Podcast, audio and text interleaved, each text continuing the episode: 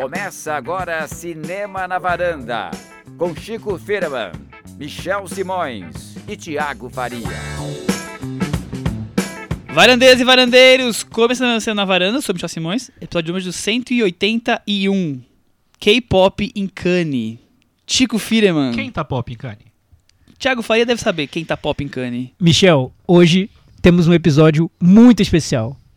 Você foi no show do BTS e vai contar pra gente, é Sim, isso? É isso. Vou fazer a resenha completa do show do Não BTS. esperava nada menos do que isso. Sabia Não, que tava lá no Michel, estádio. nós vamos falar Ah. sobre Coreia, vamos falar sobre o Festival de Cannes e temos uma convidada muito especial que sempre que vem à varanda, ela consegue colocar os episódios no ranking dos melhores de todos os tempos do nosso podcast. né? E ela não é uma enviada ao show do BTS, ela é uma enviada a Kanye. Sim, Acabou de descer do avião.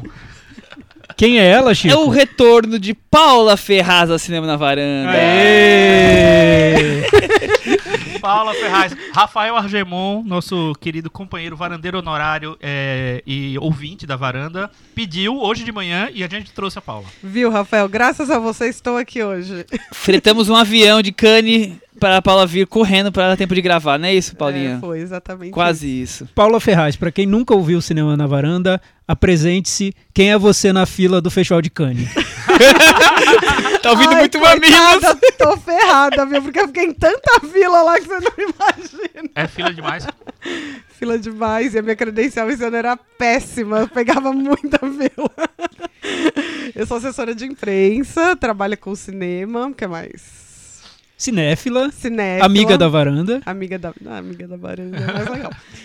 e é isso. E eu tava em Cannes esse ano trabalhando três filmes. Então eu fui pra lá pra fazer assessoria de alguns filmes. O do Kairin Ainus. Que e- ganhou. Que ganhou, maravilhoso. Coisa mais emocionante do mundo. E eu tava com Lighthouse e com Port Que Authority. também ganhou prêmio. Ganhou o prêmio, ganhou o Da FIPRESS.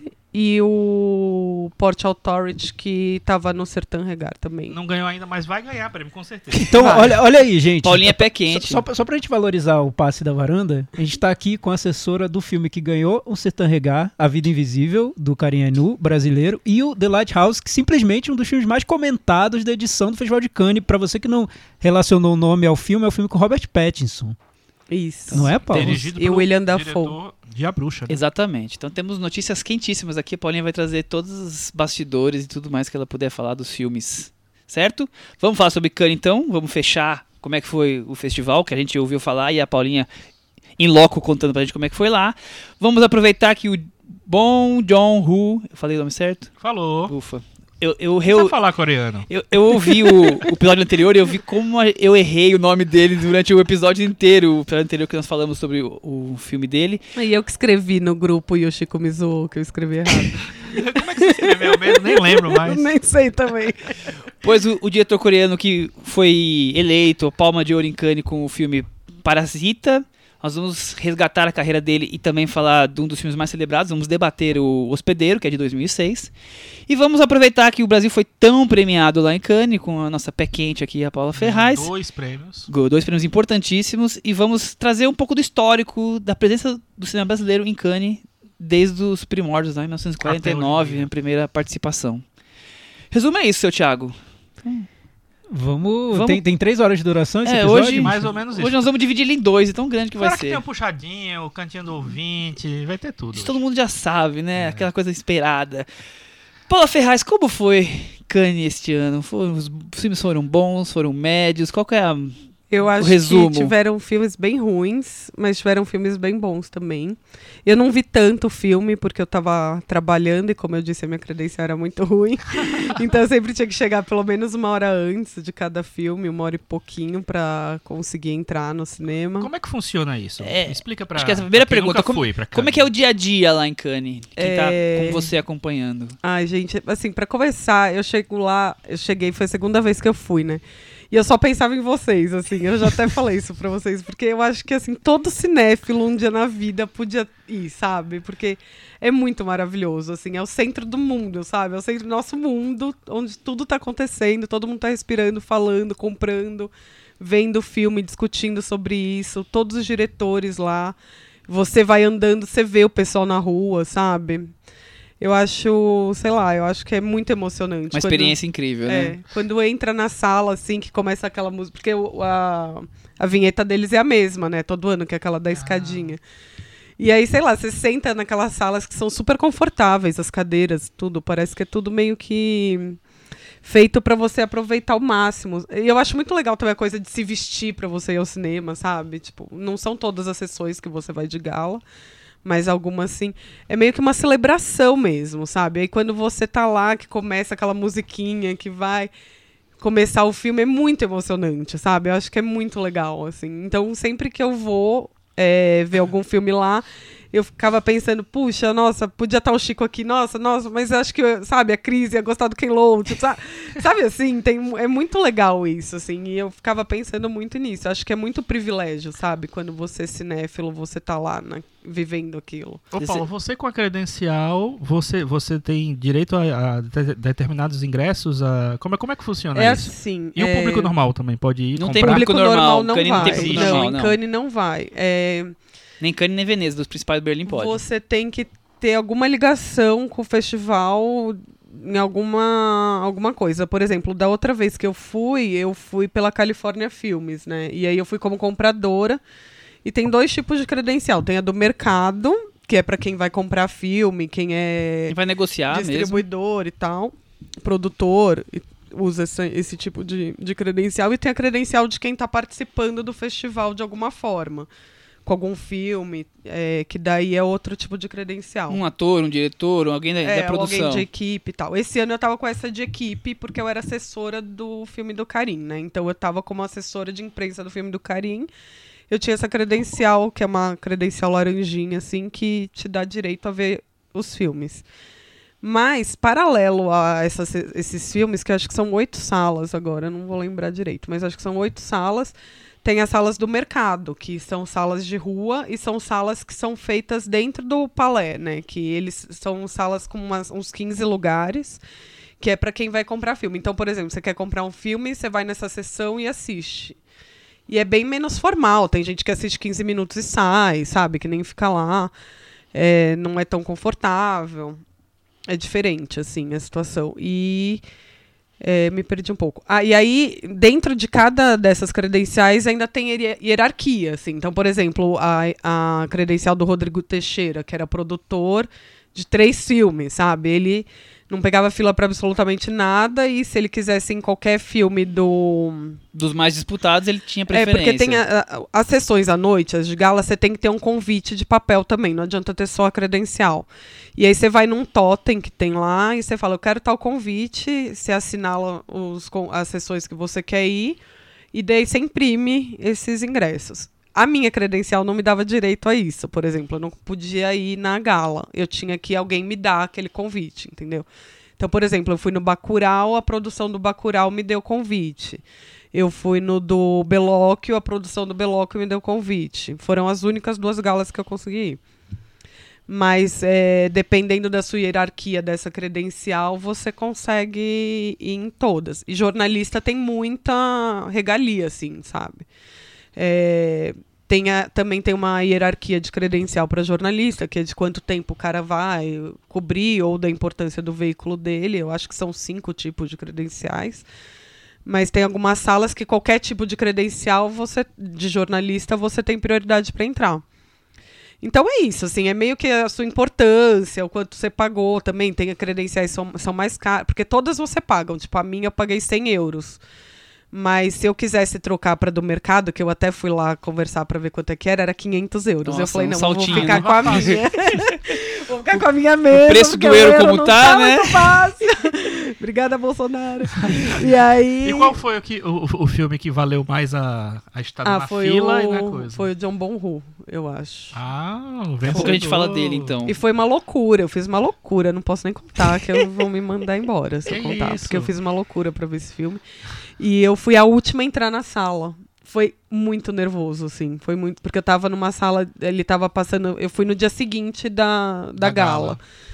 E ele ia passar às 11h45, eu cheguei na, na fila às 10 da manhã. E já tava uma fila enorme. E a, e a imprensa tem prioridade nessa sala que eu assisti, que é uma sala que eles falam que é day after, né? Que é que, é que passa os filmes do dia O dia seguinte. depois que da É, estreia isso. de gala. E aí eu cheguei lá, é, tava na fila normal e a imprensa passando, passando, passando. Eu falei, pronto, eu não vou conseguir entrar. Eu tô aqui há uma hora e tanto, eu não vou conseguir entrar. E aí fiquei na cordinha, assim, virava pro cara, ai, por favor, deixa eu entrar, por favor, eu quero muito, não sei o que, eu tô aqui há muito tempo. E ele falava, eu não posso fazer nada, eu tenho que esperar alguém deixar eu liberar. Aí veio um cara lá de dentro da sala e falou, só pode mais uma pessoa. Era eu. Aí eu saí correndo igual uma louca, porque se viesse jornalista Ah, na minha frente, ia passar na minha frente. E aí eu entrei, mas eu tremia, assim, sabe? Nossa, foi emocionante. Mas eu assisti, é muito bom, é muito bom esse filme, é muito bom. Acho que é o melhor filme dele que eu vi, porque eu não vi Olha. todos. Vamos E falar daqui a pouco, né? É, conta mais É, sobre o dia a Paula, dia. E, e, Michel, o que que eu acho curioso é que a gente pensa que Cannes é glamour, né? A Paula contando aqui, tem filas, tem um Muitas. sistema ali de quase de castas para você conseguir entrar na Total. sala. E para entrar na sala é como se estivesse pegando metrô na estação da Sé, 5 da tarde, você não sabe se vai conseguir entrar. Enfim, é uma loucura, né? Não tem, É não tem glamour mesmo, não, né? Não, não tem. Tem, mas não tem. Se você é meio rico, tem. Tem. E você anda na rua, assim, E então você notou- mulheres chiquérrimas. É, então, Paula, eu- eu- Glamour é pra poucos até lá. Eu Mas fiquei acho que curioso. Vai muita gente desfilar só pra mostrar roupa, que não vai ver filme nenhum também, né? Eu acho que Ah, rola é. muito isso. É, eu, eu, eu fiquei curioso em relação a isso porque eu ouvi um depoimento de um jornalista que foi cobrir Cannes esse ano e ele disse que quem tinha essas credenciais ultra mega VIP era uma galera mais velha, que parecia ter mais grana, ou todos brancos, enfim, parece que tem uma seleção ali É, com quem tem certeza. essa credencial de ultra acesso aos filmes. E eu acho que muita desse pessoal que tem esse acesso nem vai, né, Sim. também. Por exemplo, na sessão do Beloc, o Leonardo DiCaprio foi assistir o filme. E foi um auê, nossa, o Leonardo DiCaprio tá aqui vendo, tipo... E ele foi, sabe? Mas acho que a maioria nem vai. É, é, por exemplo, o Kleber Mendonça, ele viu todos os filmes. Todos os dias ele tava lá. Aliás, eu só vi ele de smoking lá, não vi ele com nenhuma outra roupa, porque acho que ele foi em todas as galas. É, Mas é assim, eu acho que são poucos os que estão com o filme lá que realmente aproveitam, sabe? Que vão e que, e que assistem os filmes. Mas e como é que é o dia a dia? Acorda de manhã já tem sessão, então, tem, tem, sessão tem a partir coletiva, das como é 8 que é? horas da manhã. É...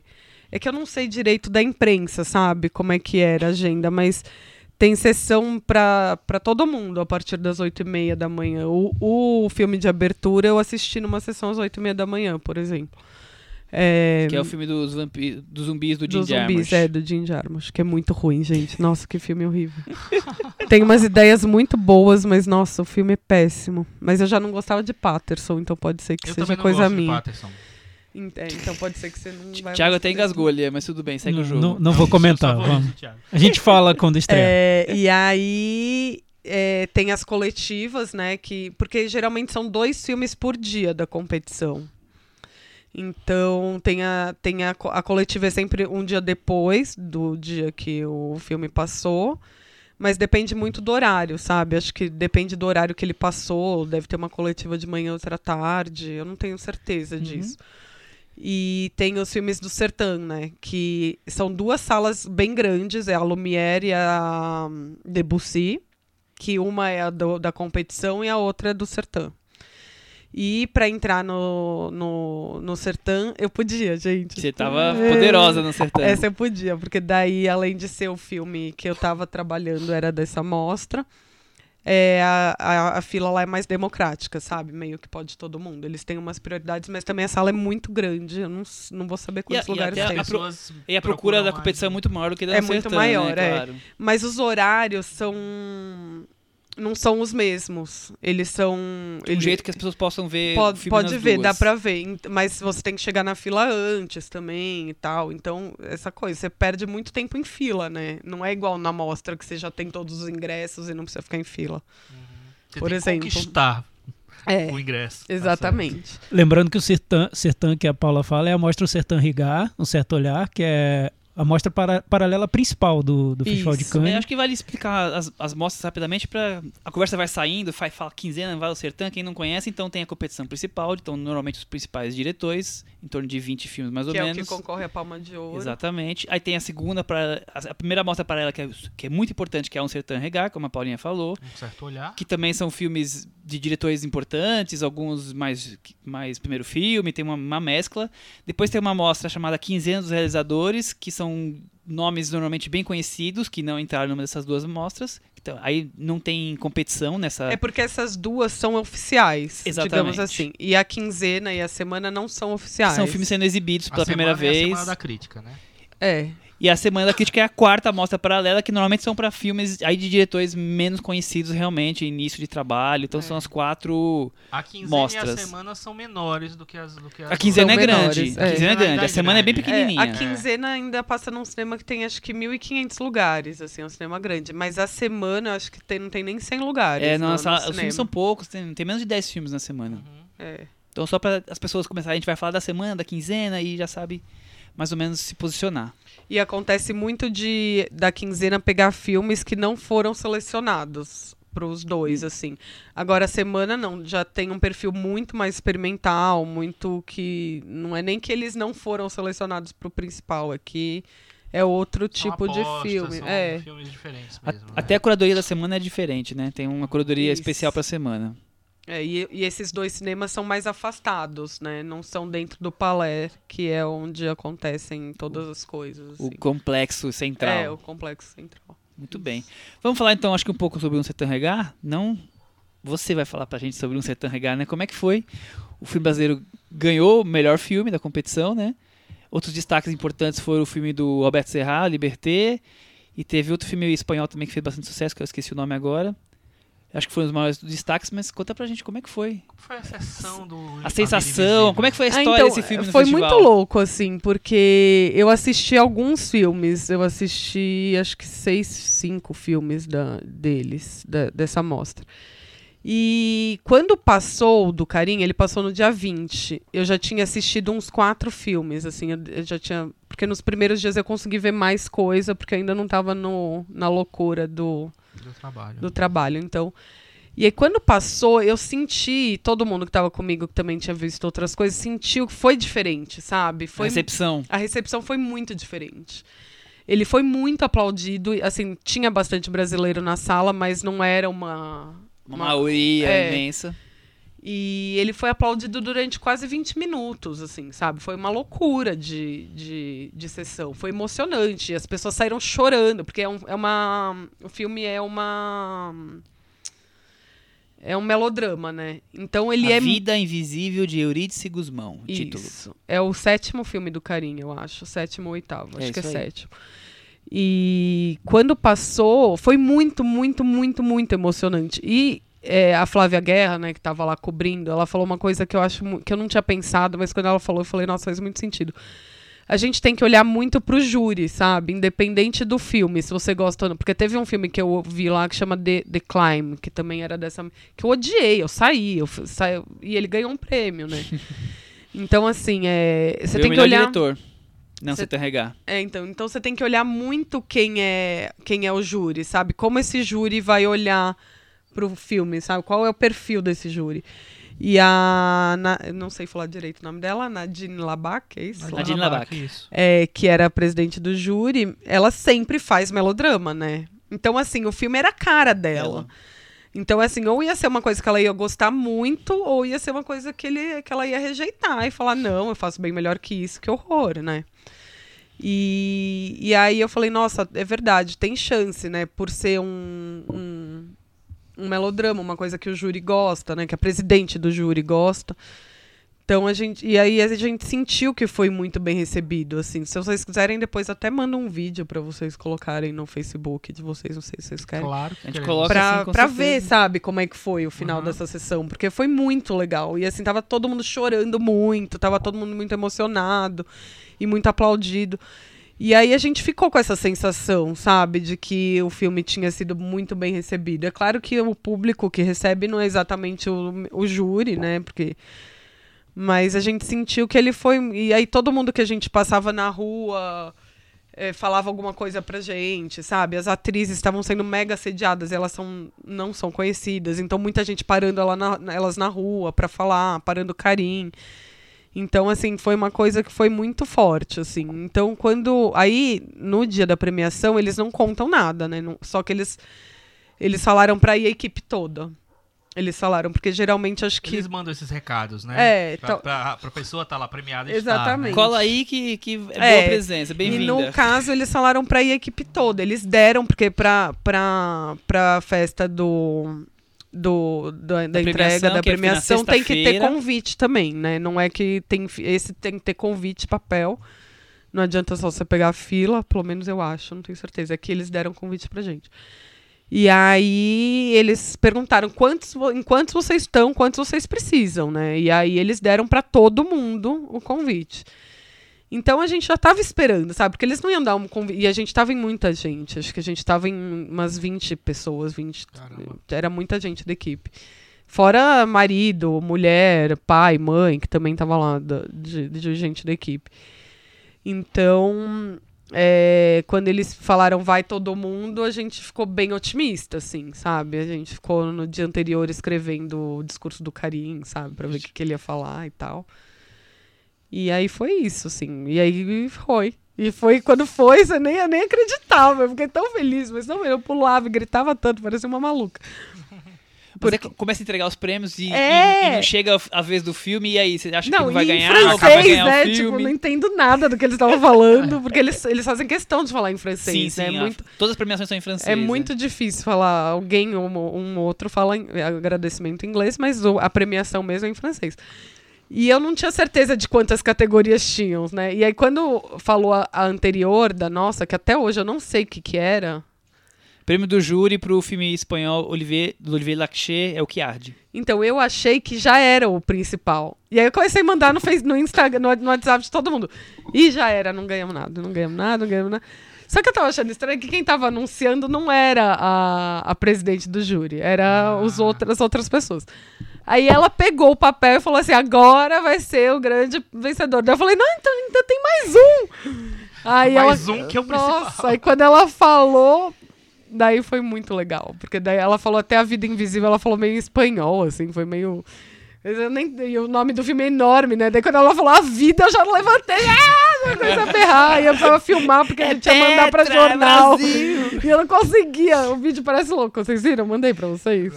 Parece uma maluca berrando. E aí tudo tremido, assim. Foi... Ainda bem que tinha mais gente filmando, porque daí a gente conseguia mandar. Sensacional. Mas foi muito emocionante, muito. Daí todo mundo começou a chorar, ficou super feliz. E o discurso do Karim foi lindo também. E aí foi isso, assim, acho que foi. E depois entrevistas pro mundo inteiro, né? Imagina. É, eu. daí depois eles. Então, como é à noite esse, esse prêmio, é muito mais tarde do que o do. O da o- competição. O da Competição. da competição é mais cedo. Até porque a competição depois tem o filme de encerramento, né? Então Mas tem... esse também passa. Ah, legal. passa o filme que ganhou, passa. Ah, entendi. Ah, É, e aí eles. Daí era- já era. A, a premiação acho que foi umas 8 e meia, 9 horas da noite. Aí eles levam a gente para um coquetel, onde vão todos os premiados e as equipes. E depois para um jantar, onde vão só os Powers of the Tops, assim. e aí. A gente ainda fez uma festa depois, enorme, que foi muito legal. Que foi junto com o pessoal do Palma Queer, da Queer Palm. Que quem ganhou foi o, prêmio da, o, o filme da Celine Sciamma, né? Isso. E o Felipe e o Márcio, sabe, diretores do Tinta Bruta, eles eram júri desse. Ah, é verdade, eles estavam no jogo. eles estavam no júri. E aí a gente foi pra uma festa e ficou lá até as 4, 5 horas da manhã. Foi bem legal, assim. Foi, Quebrando tudo. Muito bom. foi muito bom. É só pra comentar, os- entre os premiados estavam Bruno Dumont, Christophe Honoré, o Alberto Serra e o, e o Carinha Ainu aí. Então, É. você vê que no- na- não Sertan Regap, você vê como tem nomes de peso aí, não é, é uma amostra muito importante.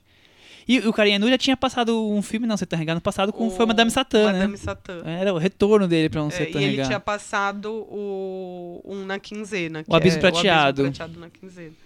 Mas o Carinha, ele tem uma trajetória de todos os filmes dele passaram festivais. em algum festival, ou Veneza, ou Berlim, ou Cannes, né? Os sete filmes dele. Todos, passaram. todos Ah, é? passaram, é.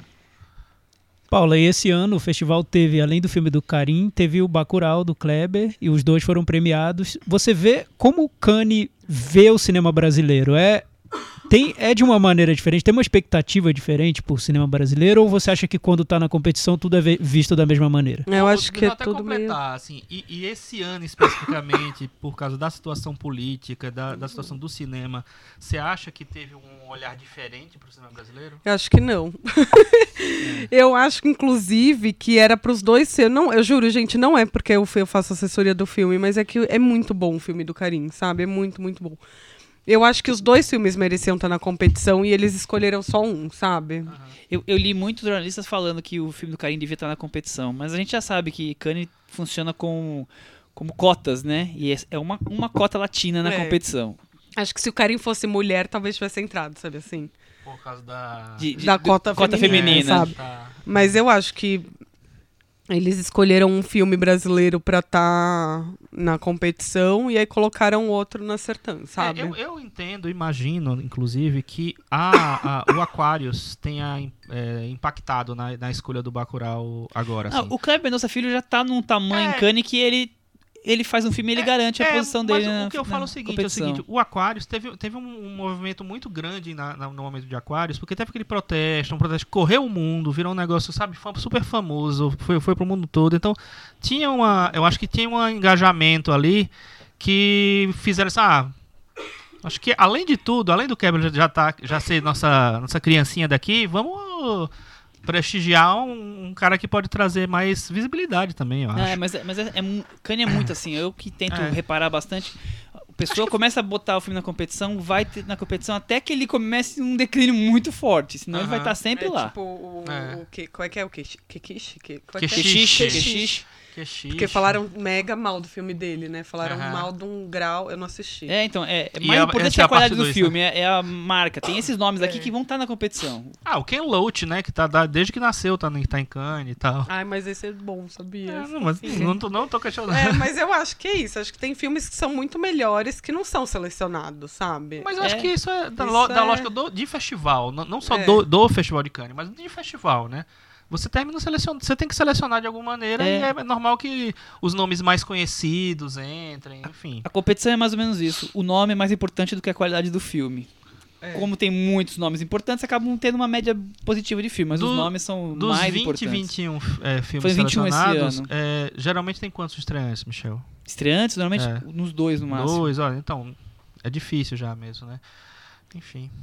É, que o Carinho já não é estreante, Não, né? não, eu tô falando de estreante pra, pra lembrar que são pessoas que já são. Não, e geralmente eles, Já é, tem um tem- eles passam por uma hierar- hierarquia, né? Por exemplo, o Aline Furtado, que tava lá na quinzena, ela te- teve já curtas sendo exibidos em Cannes. Aí ela Uhum. foi pra quinzena. Daí, quem sabe, o próximo passo dela vai ser o Sertã, depois a competição, se, se, se sabe? agradar. Aham. É, eu acho que tem isso. O, o Javier Dolan foi meio isso também, né? Ele passou por várias, vários lugares e agora ele é isso, é um carimbado. Todo ano ele vai ter. fe- fez filme e vai passar lá. Vai passar lá. Mas desse não gostaram muito, não, né? E nem dos outros. Faz muito tempo que não gostam de filme dele e ele tá Na lá. verdade, nunca entendi porque gostaram de algum filme dele. É. Porque aquele primeiro filme dele, que eu acho que tem prêmio em Cannes, se eu não me engano, né? O Eu Matei Minha Mãe, então, enfim. Acho que tem um prêmio em Cannes, não tem, não, Michel? Vamos, Enfim, vamos olhar. Foi um Sertão É, Regar, eu, Eu, acho. acho horrível, o filme é horrível. Mas, enfim. Não, e ele ganhou o melhor diretor junto com o Godard, né? Lembra desse? Lembra o Mommy? Foi, foi o pro Mommy. Mame, É. é, aí é difícil, né? Aceitar. É, então, mas eu acho que é isso. Eles, eles elegem algumas pessoas que eles carimbam, tipo, como nossos. assim. Mas o que, o que eu Não falo é o prêmio não, Matei Minha você Mãe. acha, você acha que o, o fato de dois filmes brasileiros terem ganho, ganho prêmios importantes, porque é o- é prêmio principal da Sertã Regar e um prêmio na competição. Então acho que são duas premiações bem importantes. Uhum. Você acha que, que não teve nada a ver com, com o momento Não, eu acho que brasileiro? teve. E assim, o Brasil acho que era o quarto país com mais filme esse ano Ah, é? Cannes. Teve muito. Acho que tá- ficou só atrás da França, Rússia e algum outro país. Estados Unidos, talvez, sei lá.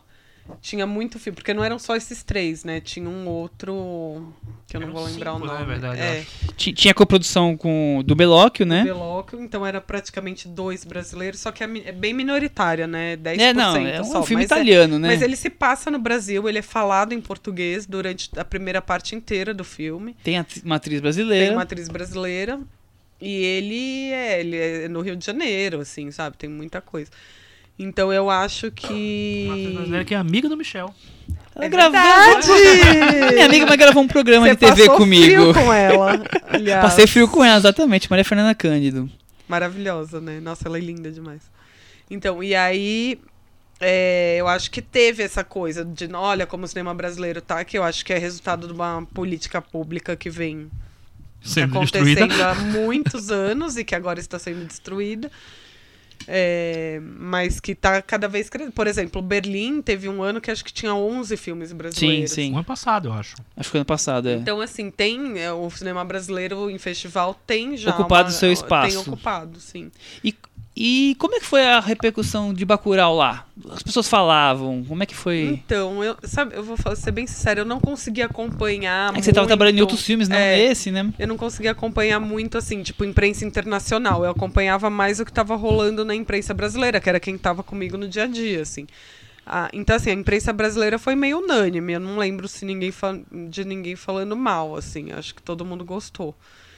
É, internacional, acho que foi meio dividido, né? Não sei, realmente eu não tenho certeza. Eu acho que vocês sabem melhor do que eu. É, não, aqui. é, foi, foi bem foi positiva. Nunca foi o melhor filme do festival na imprensa, mas, Mas tava- sempre ali nos, nos Tava na- na principais, parte é. boa, né, do- Isso. Mas a sessão também foi isso, assim, quando passou, ele foi o, passou no primeiro dia, né? Aliás, os dois que ganharam o prêmio do o prêmio do júri passaram no mesmo dia, que foi o do Kleber e o Les, Les Miserables. E aí é, a, a sessão do Kleber foi muito bonita, assim, sabe? Foi aplaudido durante muito tempo também, muita gente gritando e tal. E no final ele falou, pegou o microfone e falou. Porque no, no, na oficial você não apresenta o filme antes, né? Você só passa pelo tapete vermelho e entra na sala e começa o filme. Aí depois eles deixam alguém falar alguma coisa se quiser. E aí o Kleber falou sobre educação e tudo. E tem um letreiro no final do filme também falando sobre que 800, 800 pessoas trabalharam naquele filme e tal. Então foi politicamente muito aclamado, assim, sabe, o filme. Não só, acho que pelo, pelo, pelo filme também. Mas o, a sessão foi muito legal, muito bonita. E, e aí foi os dois filmes, mesmo sendo no primeiro dia, porque quando é no primeiro dia é muito complicado você medir, né? Porque Tá começando o tá festival, começando, né? tem, tá, aquela, né? tá aquela empolgação, sabe? Não tem muita comparação com os dias anteriores É, ainda. Mas na Screen, a nota dele foi meio baixa até, né? Do Bacurau. acho. Ficou entre as, entre as cinco, seis maiores, assim. Ficou quinto, sexto. Ah, é? É, acho que é 2.6, Nossa. no total de 4, algo, algo assim. É, do meio pro festival eu parei de acompanhar também, não conseguia mais ficar olhando, mas... Nossa, o Michel é o viciado. É, mas é que é muito Viciado legal. Eu sou viciado na- por aqui nas mesmo. tabelinhas. É muito legal. E eles dão essa revista, né? Ela fica de graça, De lá, graça eles ficam lá, né? tipo, é o metro deles, assim. Então, e eles atualizam todo dia, é isso? todo dia. Textos, deve ser, deve ser insano fechar essa revista todos os dias. Insano total, Mas não, já deve ter deixam vários coisa, muita coisa pronta antes, né? Porque eles Que vai conseguem ver os filmes antes é. já, né? Em alguns deles, né? Sim. Então, foi uma sessão muito legal, muito bonita também, a do Além do, ah, desculpa, além do Parasite, que você falou que elegeu como o melhor, quais outros destaques? que- e do Vini Invisível também que você adorou? Tá, deixa eu olhar no meu letterbox, que eu não lembro mais de cabeça. Mas eu amei um filme do Sertã que chama Papicha. Achei muito legal, que é sobre uma... Ai, gente, qual que é o país agora? Da Argélia o filme, e ele se passa nos anos 90, e é sobre uma menina, porque é quando eles estão fechando o país, o país é aberto tudo, e aí eles começam a, obrigar a usar burca e tudo, e é uma menina que ela é toda feminista, mo- mora numa escola interna de, só de mulheres, e ela costura a roupa para as amigas, elas vão pra balada e ela faz as roupas.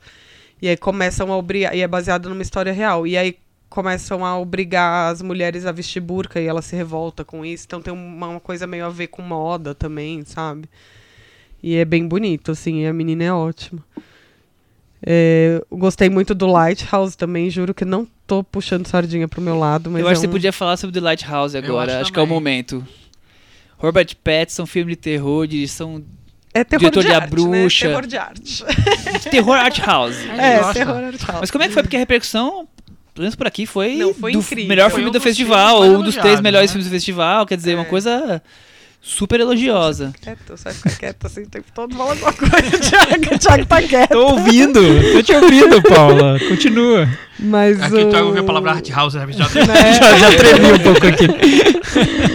O Lighthouse, é, eu sabia um pouco dele já, porque ele é produzido pelo Rodrigo Teixeira, né, que é meu cliente, era por causa dele que eu tava lá acompanhando os filmes dele. E durante as filmagens, o Rodrigo já ele, ele já estava muito impressionado com o filme, sabe? Ele, e ele me mostrou algumas cenas antes também. O filme ele é quadrado a tela, é, parece Instagram, assim, sabe? Ele é quadrado, preto e branco. E a história é de dois caras que vivem numa ilha isolada que tem que cuidar de um farol. William Defoe e, e Robert Pattinson. É, e é só- são só os dois o filme inteiro. E aí você fala, putz, esse filme quadrado, preto e branco, só os dois, e agora? O que será da minha vida, né? Mas acontece muita coisa lá, muita coisa. Eles têm uma relação de amor e ódio que, meu, não, não dá pra contar muito, porque se contar, Estraga. Estraga. Eles têm uma cena com uma sereia lá que é Não, não muito louca. Não, ai meu Deus do céu. Não, Sem spoiler, Paulo. Pelo amor de A Deus. gente vai esquecer até o Ai. Michel, pergunta outra coisa. Não, eu quero saber Paula, o seguinte, vamos voltar, volta o aqui. Rodrigo já tinha produzido o primeiro filme do Robert Já, A que é a Bruxa, né? Que foi, foi, inclusive, uma das primeiras produções que chamaram muita atenção do Rodrigo, né? É. Eu lembro que ele tinha produzido o Francis Ha nessa época também Uhum. e tal. É, então é uma parceria que já tá rolando Já, já aí. tem outro filme aí que eles já fecharam pra fazer. O Robert Eggers, né, que é o diretor, ele ia filmar o Nosferatus, lembra disso? Saiu uma Não, notícia não disso lembro que ele ia fazer. Só que eu acho que o projeto é muito caro, não sei o que aconteceu, não foi pra frente ainda. E Ah. aí ele mostrou o projeto do Lighthouse pro Rodrigo, o Rodrigo amou, falou, vamos fazer agora. Porque é um filme relativamente barato, apesar de que eles construíram o farol, porque era uma ilha que não tinha nada. É, eles filmaram lá no Canadá e eles tiveram que construir tudo. Construíram o farol mesmo, eles fizeram tudo. Depois teve que desmontar tudo também, porque eles têm que devolver a ilha do jeito que ela era. Então, assim, é caro, mas não é, Não pode né? devolver com farol, né? Não, tem que tirar o farol. Aluguei a ilha e ganhou um farol. Pois é. E aí ele é um filme relativamente barato, apesar dos atores, né? Que são dois atores De peso, de né? peso. E aí eles filmaram super rápido. Acho que foi no, em agosto do ano passado que filmaram, agosto ou setembro, sei lá. Foi bem rápido, assim. Não lembro agora, tá? Posso estar falando besteira. Agora, não sei se pode, se já tem também essa informação, mas quando é que as pessoas vão poder ver Lighthouse e Então. A Vida Invisível? O Lighthouse, eu não sei porque a Universal comprou os direitos. Comprou lá em Ah. Cannes. Então vai depender muito. Que ousada a Universal, É. comprar um É, mas quadrado. a bruxa, a bruxa também foi a Mas Universal. a bruxa não é quadrado nem preto É, e branco. mas é falado em inglês arcaico, é bem Tá, complicadinho tá bom, também. tá. E era só ator novato, né? Porque É. a atriz, ela não, ela foi revelada nesse filme, depois verdade. que ela fez outras coisas. Fez fragmentado, não foi? Fez fragmentado. E o vidro. E aí é, a Universal comprou os direitos, então deve lançar aqui no Brasil também, só que a gente nem tem noção. Assim, agora que o Rodrigo deve conversar com eles pra entender. Começar a porque, discutir essas coisas, né? porque o Rodrigo quer trazer o Robert Pattinson pra estreia, ou, se passar na mostra, não posso contar, dá esse spoiler mesmo, mas quem sabe passe na mostra. Tem que passar na mostra, gente. E Ou antes. o Vida Invisível estreia em novembro. Em novembro. Então ele deve Novembro. passar nos festivais. É da Sony, estreia em novembro. Tá. E bem. aí tem mais um filme que é o Port Authority, que ele tava Ah. no Sertã, Aham. que é um filme, é o primeiro filme protagonizado por uma trans negra. Ah, que legal. É bem legal o filme. E ele se passa daquele universo Vogue de Nova York, sabe? O pessoal que faz aquelas danças bem malucas, Uhum. Bem lindas. Bem malucos, É. bem lindas. E o filme é super gostoso, assim, também, sabe? É, uma, Uhum. é um romance e tal, é bem bonitinho.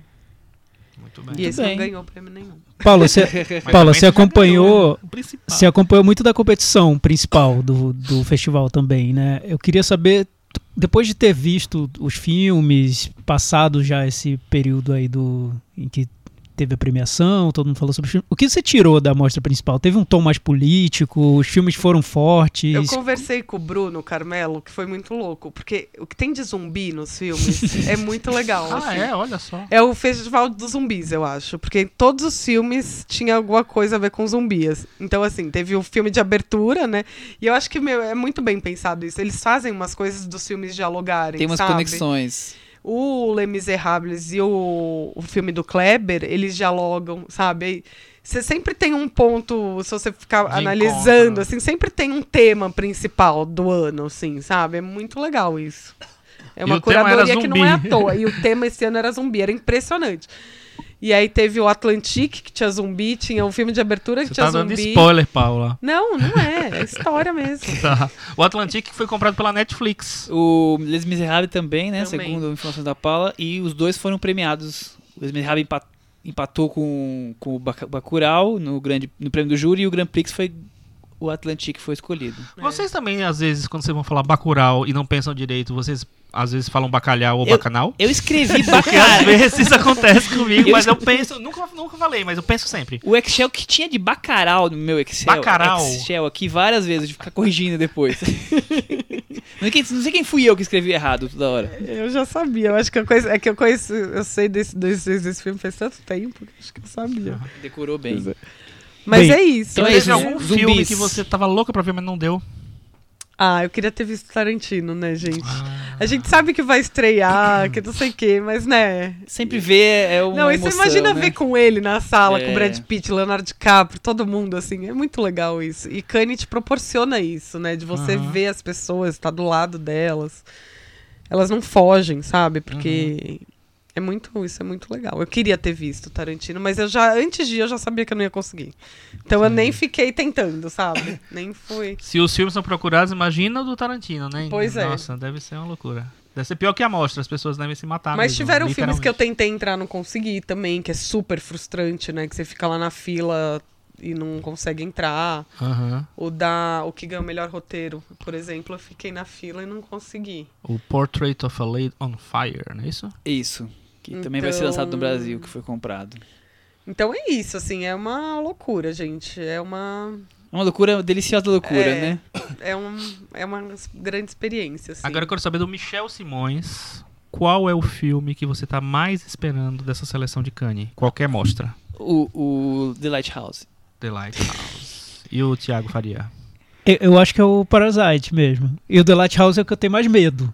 Porque o que eu li do filme, tudo que eu li parece algo que eu vou achar muito pretencioso, que eu não vou Gosto gostar. de coisa E eu gosto de A Bruxa, mano. mas sabe quando você gosta de O um filme e sabe que ele, Thiago. se ele fosse um pouquinho mais pra um lado ali, eu não ia gostar? Eu queria ver o Thiago na época do Cidadão Kane, estreando. Assim, Nossa, que pretencioso Eu dizer que horrível, que filme, Que que, que ideia é foi essa, essa? gente? Não. Sabe? Aí não, aí foi demais. Demais pra minha Eu, cabeça. o meu é Parasite também. Parasite Mas eu também. acho que você vai gostar, Thiago. Do Porque ele tem um Lighthouse? quê de Lar Lars von Trier que, Ah, então. Ah, Estamos conversando agora, Você hein, conquistou Paulo? o Thiago agora, tá garantido. Pra gente fechar a conversa de Cannes 2019 e seguir nos outros assuntos. Thiago, tem. A expectativa de filmes é grande, boa, porque eu lembro que ano passado a gente teve a expectativa de grandes filmes e aconteceu. No É. filme, dois, filmes dois anos atrás, a gente tinha a expectativa que os filmes não eram tão bons e também não eram mesmo. Pois é, a gente fica acompanhando aqui por, por quadro de cotação de crítico, por resenha. A gente não tem o privilégio da Que nem a Paula, de Paula. assistir aos filmes e Paula ver ajuda lá a gente a criar uma expectativa. não com aquela expectativa. O que eu vi esse ano, acompanhando toda a cobertura, é que foram filmes bem avaliados, na média. A, a maior parte foi bem avaliada. Alguns filmes muito bem avaliados. O Parasite acho que foi o, o que foi o preferido da crítica. O do Almodóvar também, quase unânime. É, mas eu não vi o filme cult que mobiliza a cinefilia mundial e faz todo mundo sair arrancando cabelo, como foi o caso do Burning no ano passado, o caso do Tony Erdman há dois anos, o caso do Tio Bumi, enfim, filmes que eh, fazem a internet chacoalhar Mas por acho alguns que minutos. Eu- eu Pelo menos lá, senti um a pouquinho. Mas é porque ele tá com o pé atrás com a É. gente. Mas é estranho, o filme da, é que eu, eu penso mais nesse, nesse universo competição, né? Esse Mas filme era- que chega era pra abalar a competição. indignação lá era de que como esse filme não tava na competição, Tá, sabe? pode ser, Todo mundo pode ser, isso. Paula. Mas eu acho que, o- sim, o, sim. Parasite foi o mais próximo que chegou, É, que mas chegou é, a isso. mas eu, não vi esse filme E que fizesse também teve bastante todo mundo- Sim, amor, sim, né? sim. Foi, foi. Inclusive foi, foi, elogiado. muita gente achava que ele ia ganhar a Palma de Ouro, né? Uhum. E aí ficou meio frustrado quando viu que ele não tava lá nos, no- na listinha de convidados, tava só o Bandeira, sempre- aí o pessoal ó, automaticamente vai ganhar melhor ator, É. não vai ganhar nada. Você sabe que hoje eu tava ouvindo um, um podcast de, na- da Espanha, de críticos espanhóis, e eles estavam falando exatamente isso, que eles tinham expectativa, mas quando viram que o Moldova não tava lá e tava o Bandeiras, que começou um papo que ele ia ganhar ator, ator, ator, que o Moldova não ia ganhar, e, e foi exatamente o que aconteceu. É, eu acho só estranho, eu até acho que não sei se isso influencia, até que ponto influencia, mas o, o, o Dor e Glória, né, que vai estrear agora em junho já, eh, no Brasil, Isso. ele já tinha estreado na Espanha e ele já tinha passado num festival antes, que é o Festival de Málaga. Ma- É isso. Tudo bem, é um festival pequeno, né? Mas é o ninguém festival que lança bola. os filmes espanhóis. Mas é, mas é de qualquer jeito, assim, aí vai e- em Cannes, vai estrear um filme que já passou em outro festival. Ele- Paulo- A Renata de Almeida não deixaria, entendeu? Eu acho que, mesmo se tivesse deixado, mesmo se tivesse deixado, veria ali com um pezinho atrás. É, Assim, eu não vou mão, dar uma palma mão. de ouro pra ele. Então eu acho que atrapalhou um pouco. Mas a o- Paula me comentou antes de começar o nosso debate que ele estava estreando na França durante o festival, né? Tava, estreou lá. Ah, então já estreou quase como o concurso. É.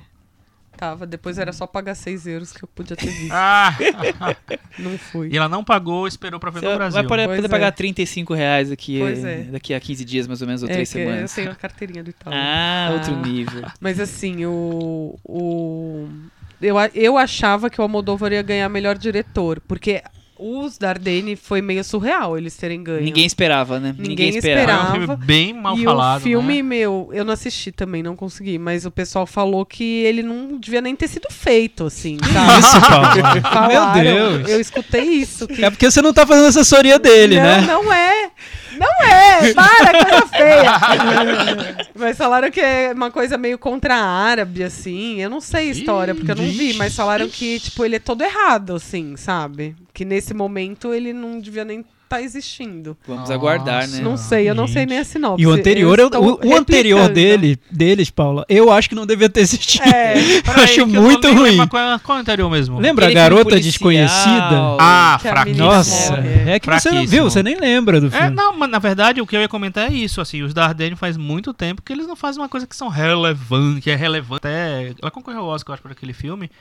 Já era um filme bem diferente do, dos filmes dele, né, né, deles, né? Então, não sei. Exatamente. Vamos falar então sobre o diretor que ganhou a Palma de Ouro. Afinal de co- contas, K-pop em Cannes Exatamente. dominou. É, primeira coisa, o primeiro filme da Coreia do Sul que ganha a Palma de Ouro, nunca tinha acontecido. Eu achei super legal que ele quebrou o protocolo e assim que acabou a premiação, ele foi na sala de imprensa e foi Aham. ovacionado pelos jornalistas da sua terra natal, digamos assim.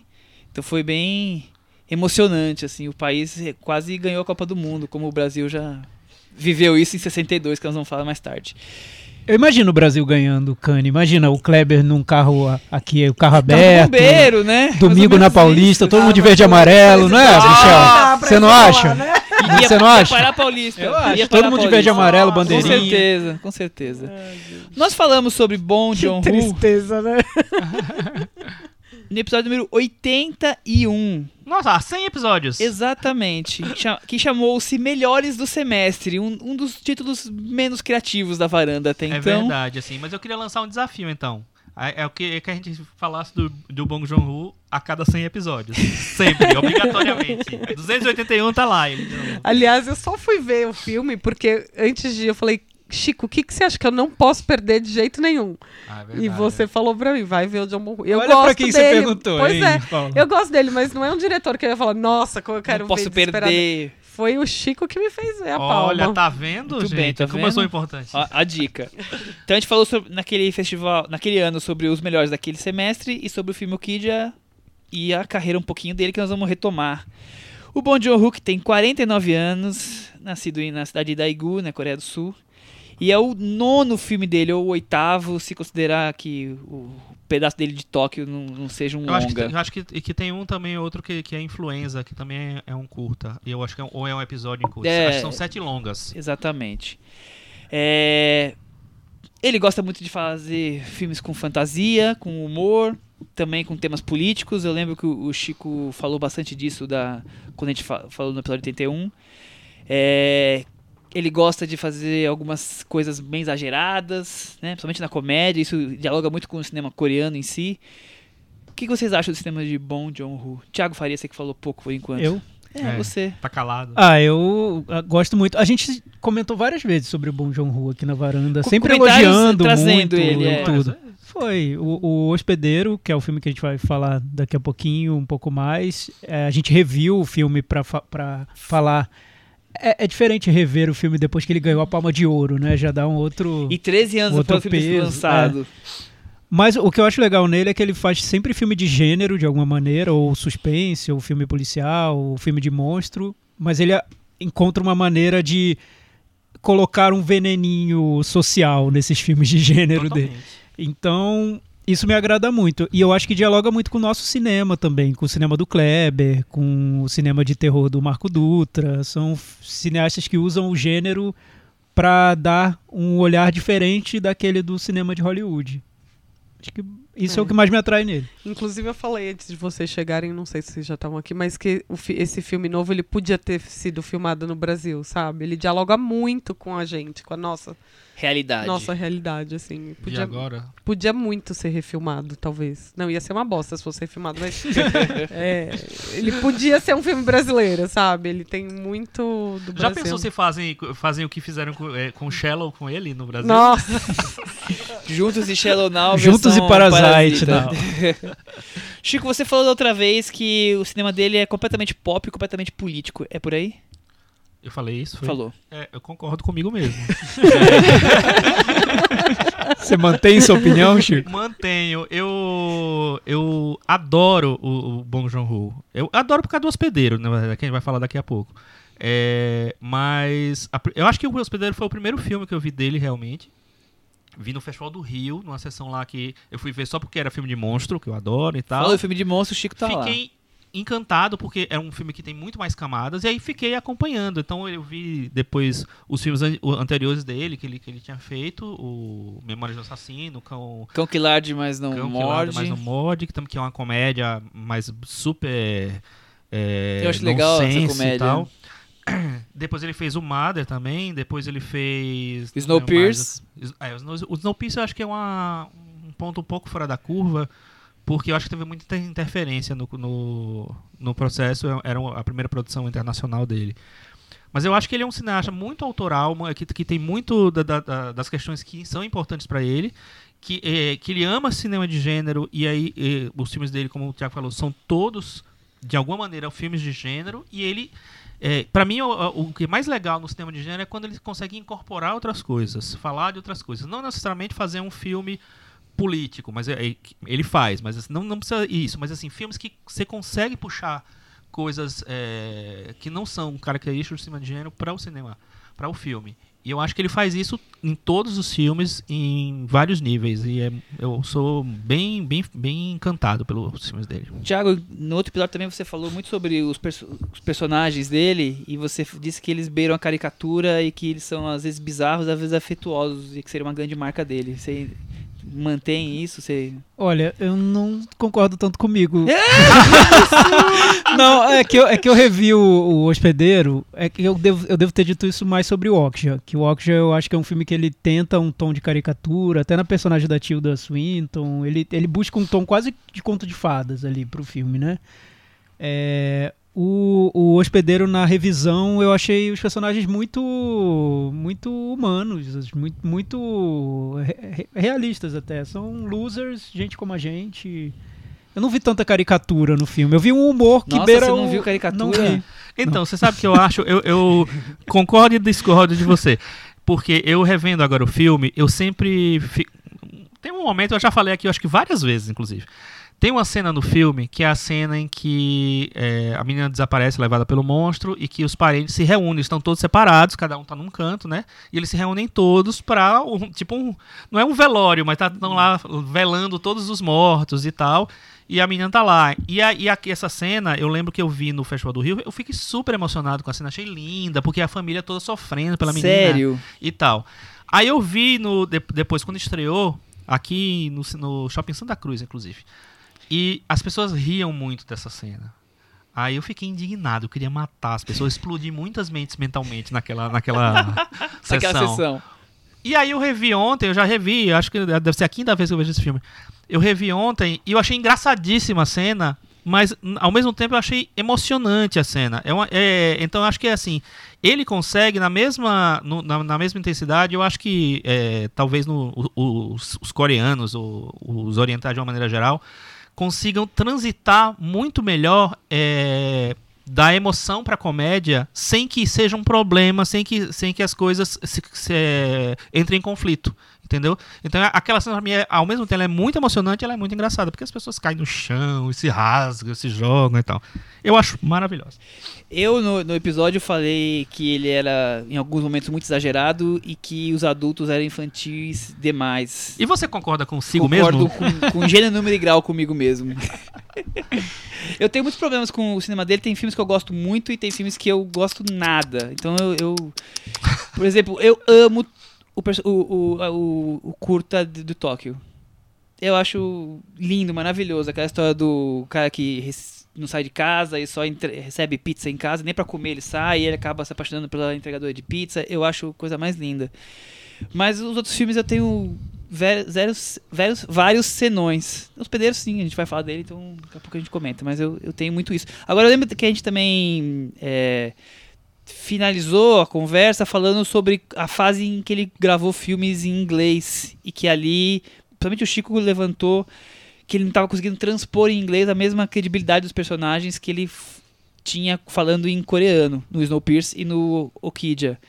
É, de- tempo passado, os filmes assentados na cabeça, vocês ainda têm essa impressão? Porque a gente acabou, todos acabou concordando na nossa O- conversa. É, eu, o Snowpiercer, eu acho que o problema maior não é nem ele. Eu acho que ele também, mas eu acho que o, o, o problema maior é a interferência que, que ele teve. É um, um filme que foi demorado, que teve vários cortes. Nossa, eu amo esse filme, Chico. o estúdio cortou. É, pois é. Ele é né? baseado em alguma É coisa? baseado numa graphic novel. Ah, é verdade. É, que é trans, trans alguma coisa, transiberiana, sei lá. É, Eu, eu queria ter gostado muito mais, assim. Vamos ver que se se eu vi o Director's Cut, quem sabe, né? É. Nossa, Mas mas, eu é- acho genial. Mas eu acho que é, um- que é uma, uma questão, eu acho que até falei isso da outra vez. Eu acho que é uma questão que acontece em maior ou menor grau com todos os cineastas que terminam falando, eh, fazendo filmes na língua que não é a língua que eles dominam totalmente. Então eles terminam não conseguindo ficar tão, sei lá, precisos na, no que eles querem passar, no tom que eles querem. Eu imagino que seja coisa assim. E o Okja eu acho um filme que é meia boca. Acho legalzinho, fofinho, bonitinho e acabei, esqueci já. Muito bem, quer dizer que o Metavaranda seria diferente hoje, provavelmente. Não, eu acho que eu dei 7 pra ele, não sei. Talvez eu desse 6 hoje, mais cruel, né? Vamos pro, pra sinopse? Ah, tem sinopse do Claro, hospedeiro. tem sinopse, fica tranquilo que você não vai precisar de nenhum nome. Ai, graças a Deus. É, Ele já tava pegando o celular aqui. Ah, esse é um grande problema na minha vida. Mas agora o Michel tá melhorando agora. tenho mandado pra ele a sinopse pra ele fazer a pesquisa. Boa. Pronto. Do indevido lançamento de produtos químicos no rio Han, surge uma criatura mutante que passa a aterrorizar Seul, sequestrando pessoas para depois devorá-las em seu, sua toca no esgoto. Entre os sequestrados, uma menina é levada. Os sequestrados, uma menina é levada e a família Park se empenha loucamente na esperança de resgatá-la. Tiago Faria. Isso aí. Eu, eu adoro o hospedeiro. Eu já gostava muito quando eu vi da- pela primeira vez. E agora eu gostei muito também, mas por motivos diferentes. É legal o Michel fazer esse jogo da coerência, porque a gente vê que eu, pelo menos, vejo que eu não sou nada coerente. Eu pensava de um jeito há um ano, hoje eu já tô pensando de outro jeito. Tiago, eu, legal- eu pensei passar de um jeito diferente ontem. E acho legal quando a gente revê o- os filmes, ainda mais quando você. Enfim, você reviu. Eu, eu, eu vi vários filmes coreanos desde então. O Hospedeiro era conhecido na época em que foi lançado por ter sido a maior bilheteria do cinema coreano Ah, é desde então. Era- Foi naquela época tinha sido a maior bilheteria. E eu lembro que foi uma surpresa até pro, pro Bong Joon-ho, porque muita gente não acreditava na proposta do filme. Ele é um cara que sempre gostou de cinema americano. Uma referência pra ele nesse filme é Tubarão. Ele via muito filme em VHS, só que ele queria uma resposta coreana para esses filmes que ele gostava de ver. Os efeitos visuais do filme ele foi buscar numa empresa americana, acho que é a mesma empresa que fez Hellboy. Enfim, teve, um, teve um, uma collab ali do, da Coreia com os Estados Unidos para a produção do O filme. Hellboy bom, Hellboy, né? O Hellboy do Porque Guilherme o Del Toro. Hellboy, Hellboy agora, depois a gente fala. Mas o que eu acho legal é que ele realmente conseguiu fazer um filme de monstro com toda essa cultura americana que ele traz, porque todo mundo traz mesmo, não tem como não trazer, né? A menos que você tenha vivido numa sociedade muito isolada, mas Sim, claro. não era o caso dele. E mas fazer um filme coreano e que conseguiu dialogar muito com o público de lá e que também acaba conversando com, com o brasileiro. Você vê que a família de heróis do filme é uma família de quase desajustados, trapalhões, né? Trapalhões. No Brasil seriam os trapalhões, seriam os Seria. trapalhões contra o monstro do mar, enfim. Super Os- Xuxa contra o Baixo é, Astral, os personagens- coreana. Os personagens estão toda hora tropeçando, eles fazem tudo errado, eles não, não seguem um caminho, uma linha reta de um ponto a outro, eles estão sempre fazendo uma, uma besteira. Tem, no, no meio do caminho tem personagem um subor- subornando o outro para conseguir informação. A polícia não é eficiente. Sempre tem a ameaça dos Estados Unidos quererem invadir e determinar alguma mudança ali de, de rumo na política do país. Enfim, é um filme de monstro na Coreia. E revendo o filme hoje, é, talvez por eu não ter visto nada parecido com isso desde então, eu acho que ele cresceu muito no, no meu conceito até. Eu já gostava muito e a- hoje ele me parece um filme ainda mais diferente de, de tudo que foi feito. E comparando com os filmes que o, o, o Bong Joon-ho fez desde então, eu acho que ele manteve uma linha autoral mesmo, de filme a filme. Tem vários temas que se repetem. É, mas esse filme parece que pra mim ele conseguiu cristalizar tudo. Chico, o filme começa com americanos os grandes vilões, né? De tudo que vai vir adiante.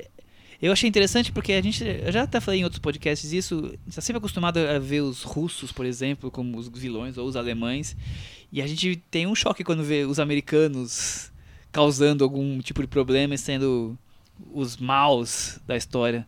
Porque é um filme americano, né? Aí... então, por isso mesmo. Mas Como é- o Thiago falou das influências americanas, É até né? curioso que o, o, o, o cara que faz o cientista do começo do filme, ele é um, era um dos atores principais do The Walking Dead. Ele já morreu em, ah, em temporadas atrás, acho na segunda, terceira temporada.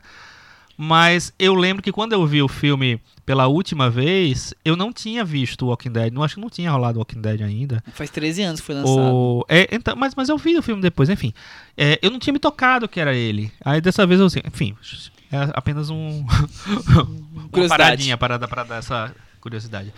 É, mas é isso, assim, ele é um filme que é crítico o tempo inteiro, tem vários níveis de crítica, né? O Thiago falou alguns lá. Eu acho que ele o tempo inteiro tá dando pontadas, né, na coisa. Ele usa toda a estrutura do cinema de gênero, de aventura, de, sabe, o, o- o thriller ali, para falar de vários temas inclusive da, da- do modo de vida coreano, dessa coisa da, que você falou da, do suborno, da corrupção, das pessoas loucas por dinheiro e tal, não sei o que lá. Mas eu acho tão bonita a maneira como ele trata a família, sabe? É, é incrível, porque assim, é uma família que tá, é meio, é meio desmantelada, Totalmente desestruturada. desajustada, É, né? eles não estão muito juntos, né? Tem um cara que é, tá tentando emprego lá, meio fracassado tal. Tem a outra que mirou no esporte e meio e ficou meio na vida, seguindo a vida dela. Tem o outro que é o personagem principal, que é meio Dumb, né?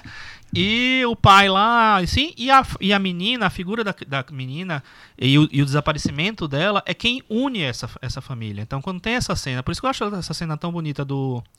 Do. sei lá, do velório. Não é velório, mas enfim. É, É, um velório. porque, a, porque a, a família realmente se une ali. Eles é, realmente são apaixonados por aquela menina, todos eles. É, e o filme todo é a família indo atrás da, da menina, porque ninguém vai se não, for, se não forem eles. E eu acho incrível. E é incrível como é, em, em vários momentos é, do filme tem essa coisa do- de um jogar pro outro, porque um tem que resolver uma coisa para que o outro consiga fazer a segunda parte, para que o terceiro consiga ir lá. Eu acho demais em, em vários níveis esse filme. Eu acho que ele funciona tanto pra mim como um filme de monstro mesmo, porque eu acho que ele é meio cruel, inclusive como filme de monstro, é, como filme político, como filme sentimental, acho que mexe muito com minha- minhas emoções. É, e eu acho um filme assim um primor de como ele coordena tudo isso. É um, para mim ele é um grande maestro nesse filme. É, eu gosto de vários filmes dele, mas esse pra mim foi o, o ápice da carreira dele. Eu, eu acho legal como e esse filme foi meu filme favorito de 2007, 2000. quando ele estreou. foi o... Não, eu, eu lembro que todo a gente gostou muito quando ele estreou. Eu lembro no- nos blogs. Aham, eu não, sim, não sim. lembro se tinha é, prêmio da- do Alfred. Tinha, tinha. Ele E concorreu ele foi a bem? vários Al- Alfreds. Concorreu ao melhor filme. Não. Eu não lembro se melhor filme, mas eu lembro que ele concorreu em várias, em várias categorias, inclusive na cena do ano, que foi o primeiro ataque do monstro. Ah, nossa, que é incrível. É incrível. Eu, eu revendo agora. Eu acho que toda a primeira hora do filme é. É, pra mim é eletrizante mesmo. Eu não consigo. Eu, eu acho que ele tem um- um- uma leve barriguinha ali no, no meio do filme. porque quando ele quer desenvolver mais os personagens, tem uma cena que o pai faz um discurso ali bem grande e tal. E de- mas depois ele pega de novo o ritmo e fica, fica muito ágil novamente. Mas aquele início todo eu acho um primor. Eu não sei, eu não, não consigo encontrar filmes pra comparar com o que esse filme faz. Porque nesse período todo, desde que ele foi lançado, o que a gente vê no cinema mundial, tirando é, Hollywood, é, os, os cineastas se influenciam por Hollywood, porque não tem como não se influenciar, e tentam dar respostas a, a essa influência de alguma maneira. Então você vê muito filme policial, vê muito thriller, vê muito filme noir, vê muito Ficção suspense, científica. ficção Os científica. gêneros que os americanos usam. É, mas eu acho difícil essa resposta tão particular, tão uma, uma subversão mesmo do gênero, usando todas as regras, mas mudando totalmente É, tudo. porque é o gênero, mas ao mesmo tempo transformando quem é o famoso é, detentor do gênero, que seria o cinema americano, contra o próprio cinema americano. Então os americanos são os vilões do começo, mas volta a ser vilão em várias vezes, É, né? e, e é um vilão. Os militares estão sempre lá, é um vilão sempre atrapalhando. É um vilão um pouco desengonçado, não, é um pouco cego mesmo. Parece que eles invadem sem saber muito pra quê. Parece. Não, não, no filme, dentro da estrutura do E filme. na vida. É, na vida tam- também. Mas parece que é um invasor que tá parasitando sem porquê. um Parasite, olha aí uma muito, ponte. muito automático. Que eu acho que o filme saca de um jeito muito bem. De um jeito muito preciso. Tem, tem, tem referência à Guerra do Vietnã, com a história do, do agente. No caso, é um agente amarelo, que é um gás que os americanos levam, é uma referência ao agente laranja. É, a história do Iraque, da- de uma invasão que eles justificam como. é, eles dizem que tem um vírus que vai atacar e matar todo mundo. Esse vírus, na verdade, não existe e é uma justificativa para invadir. Enfim. Tem, tem vários pontos ali políticos. Inclusive, tirando a parte do monstro, a, a parte do, do rio infectado e do vírus, é tudo é, algo que ocorreu realmente na Coreia. Ele saiu dessa ideia para criar o monstro e, e contar a história. É, eu, eu gosto da, da parte toda essa de como a família se une, esse, essa família toda fragmentada acaba se unindo em prol da, da menina. Mas, gente, eu detesto a comédia. E essa cena que o Chico adora, Ah, eu que queria isso. desligar, pular. Eu acho um horror essa mistura de comédia pastelão com melodrama exagerado. Nossa, eu adorei. As duas vezes Eu, que eu, eu vi, ri eu muito queria morrer. Você riu dessa Eu vez? ri, eu ri Eu muito achei Aquela família que chora, berra e se abraça e cai, e de novo se abraça. Ah, eu que coisa adoro, ridícula, adoro, gente. adoro, não, adoro, não, adoro, errado. adoro. Não é ridículo, Michel. É a vida. Muito ridículo aquilo. Paula, a gente tá. Quando eu vejo umas cenas assim, em filme oriental, eu fico pensando, será que é cultural ou eu sou eu que não tô entendendo? Eu Porque acho que é também cultural. Tenho, eu tenho um estranhamento bem forte. É porque também. eles não são assim. Ali, o, o- mas o cinema coreano gosta muito de fazer isso, essa coisa melodrama exagerada. Eu acho que eles querem, tipo, eles são tão é, introspectivos na, nas- nos sentimentos que no cinema eles fazem o oposto. Mas em comédia japonesa a gente, a gente Também. encontra isso também. os japoneses também não são assim, quer dizer, isso é, É. isso que eu tenho, que eles querem nós somos tão contidos que vamos fazer algo exagerado. As pessoas se escorregam como se estivessem tipo, passando, sei lá, giló nelas, assim, e escorregando uma pela outra, e rindo, e cai, e levanta, e um tropeça no outro. Que cena Passando ridícula. giló nela. Giló, De você tá, você você tá tirou querendo isso? dizer Michel? gel, gel, né? Ma- Mas eu vi nesse filme algo mais consciente no humor. Eu Porque no, acho. no, nos filmes do Johnny To, a gente já- já comentou sobre isso, que parece que o humor tá, tá um pouco. A gente não consegue captar que tá num tom diferente, numa frequência diferente. Nesse eu acho que ele quis fazer humor mesmo. O personagem, que, o policial que tá andando e de repente tropeça, é, é o humor, né? Eu não, não vi como algo por acaso, algo é, incidental. Eu acho horrível essas coisas. Eu acho maravilhoso. Inclusive, eu podia ser coreano, porque eu tropeço o tempo inteiro. gente. Então, enfim. Muito bom. Paula, no, no- a gente tá falando sobre o hospedeiro. No filme novo dele, você nota al- algo disso que a gente tá Tem comentando? alguma semelhança com o que a gente levantou? Não, ele até tem um de comédia, vocês querem. De tudo, de tudo que a gente falou agora aqui. Não, tem tudo a ver a, a família. É, porque o filme. Vocês querem uma sinopse? ou Não, Não, segura, quieta. segura.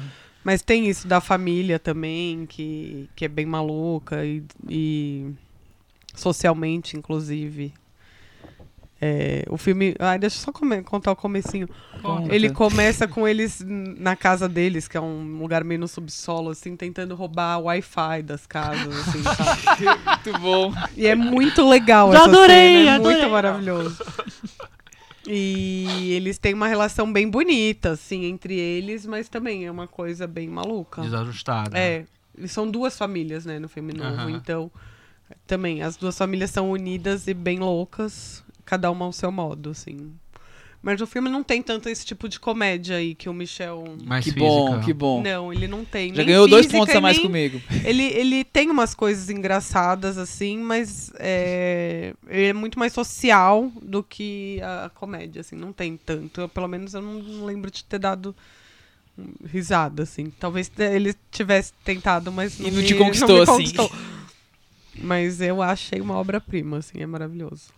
Incrível. Muito bem. Algo mais pra gente acrescentar sobre o hospedeiro ou vamos encerrando? Não sei, o Hospedeiro tá na Netflix, então assistam, porque é um filme que vale muito a pena ser visto, ver, né, que, que, que vocês vejam, porque eu acho um filme bem especial. O Michel não acha, mas eu acho. Eu acho especial, tirando essas partes de comédia eu acho o pastelão. Mother mais especial do que o Hospedeiro. E é um outro filme que lida com família, né? É. Literalmente, é mãe, né? É, eu gosto bastante do Mother também. Tem, tem algumas coisas que, pra mim, não, me- não me incomodam, assim, mas me deixam ele um pouco. Eu, eu precisava rever os pra mim. dois, porque diferente de vocês, eu não vi nenhum. Eu vi só na época. Mas o Mother me emocionou muito. Eu lembro que tem aquela cena dela dançando, né? Que é no final. É a cena é mais uma bonita das coisas filme. mais É, lindas que já é. fizeram, eu acho. É lindíssima assim. É uma das cena. coisas mais lindas. E a atriz é maravilhosa nesse filme. Aliás, o menino também é ótimo, né? No, no, no Mother. Eu, eu, eu adoro o filme. Acho muito bom. Muito bem. Encerramos por aqui. Thiago, você tem mais algo a acrescentar sobre o hospedeiro? Vamos então falar sobre o histórico do Brasil no Festival de Cannes. A Paulinha, que já esteve lá duas vezes, vai poder nos, nos ajudar. Ixi, não, vocês sabem mais história do Ah, que eu. Cannes que começou em 1946, acho que é a 72 segunda edição. teve alguns anos que, que não rolou o festival. É, no finalzinho dos anos políticas, 40 ali, mais ou né? menos. Não, acho que época. 60, não? Não, não, 40 e alguma coisa. Ah, é? Época de Segunda Guerra, por ali. É, no total, for- são considerados só na competição 32 filmes brasileiros que, que passaram. É, fora quatro que eu não sei se a gente pode considerar como brasileiro. Um a gente já falou agora aqui, que é o Traidor, filme do, do que tem, como você Não, falou, mas considera, sim. uma Participação porcentagem, né? brasileira. É, o On the Road do, do Walter Salles, porque por mais que seja do, do diretor brasileiro, é todo feito nos Estados Unidos, né? O Ensaio sobre a Cegueira e o Diário de Motocicleta. Então são filmes que eu. E o Chuva, a cantoria, você considera? mas Não, Não, é mas da é só da competição. competição. Não é da competição. Ah, tá. É, mas tem esses quatro filmes e mais 32 que são filmes que competiram. É, o primeiro filme brasileiro que competiu em Cannes foi em 1949, chamado Sertão, do diretor João Martim. E não vou falar todos, quem quiser no Wikipedia vai ter a lista completa, mas eu, eu tentei dividir ele por décadas para mostrar o quanto é o que épocas o Brasil foi mais presente na competição. Então, nos anos 40 foi, um, foi só essa vez. Nos anos 60 teve nove filmes, então praticamente quase todos os anos teve um filme competindo. E 60 foi o ano, o, né, foi a década em que o Brasil ganhou a, palma, a única palma de ouro Isso, que tem, que eu é o pulei- Pagador de Promessas. Depois dos anos 50, desculpa, os anos 50 teve sete filmes, então também foi quase todos os anos. 60, como eu falei, nove. Os anos 70 já diminuiu para cinco. Nos anos 80 foram quatro filmes. Nos anos 90 só teve um filme brasileiro Aí que foi competiu em Cannes. Zoou em Brafilme. Exatamente. Zoou.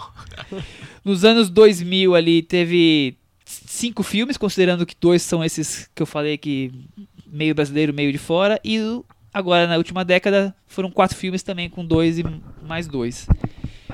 Então, Quais são das últimas décadas? Aquários, Bacurau. On the Road e O Traidor. Nossa, nem exatamente. sei que filme é esse, Underworld. O Na On the Estrada Road. do Na Walter Salles. Ah, na tá. estrada. Baseado no Jacques Kerouac. Ah, esse não é brasileiro. É, eu também não acho. É, também não sei o que é que ele tá brasileiro aqui. Que brasileiro Ah, o tem. diretor é brasileiro. Por gente. isso, porque é Walter Salles, né? Deve- e deve ter algum dinheiro do Itaú, né?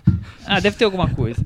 Então, é, primeira, primeiro comentário que eu tenho pra dizer pra vocês. O que, que vocês acham? Que o Brasil já teve um grande momento em Cannes e agora talvez esse ano foi um, um grande sucesso, mas na média não tem tido todo esse espaço, essa como foi, por exemplo, nos anos 50 e 60, onde o Brasil era dominante. E por que, que o Brasil era dominante nessa época? Eu sei por quê, mas eu quero... Você sabe Abrir por quê? Então espaço. Você fala sabe por quê, gente Michel? agora. Responde aí pra gente. O que, que aconteceu com o Brasil? Cinema novo! É. Foi a época do cinema novo. Sim. Então, o cinema de Glauber Rocha, o cinema de é, Nelson Pereira dos Santos, Anselmo Duarte com, o Pagador de Promessas, foi o grande momento do cinema brasileiro, meio de exportação, digamos assim, né? Pro, pro mundo, onde o mundo tinha o cinema brasileiro como um dos principais expoentes do cinema naquela época. Então, por isso que o Brasil tinha todo ano um filme É. ali. Filme pra gringo ver. Mas, mas não é curioso Que que, que é quanto, que quanto uma, Paula polemizando crítica, aqui, é. né? Uma Cinema crítica. novo, nessa, É. nesse ponto aqui do, do programa. Mas o, Ah, o Michel, aí, adora não é, Rocha. adoro. Eu adoro o Glauber Rocha. Arrepiei aqui Nossa, agora. é- É, o Deus do Michel, Diabo eu adoro, viu? O... Mas não é curioso que numa época em que não era tão fácil assim você divulgar seu filme, não tinha internet, era aquele trabalho ali, você tinha que pegar um navio com as caravelas, enfim, era muito mais difícil do que hoje 35, levar o imagina, 35 rolo, milímetros, nossa, rolos no navio.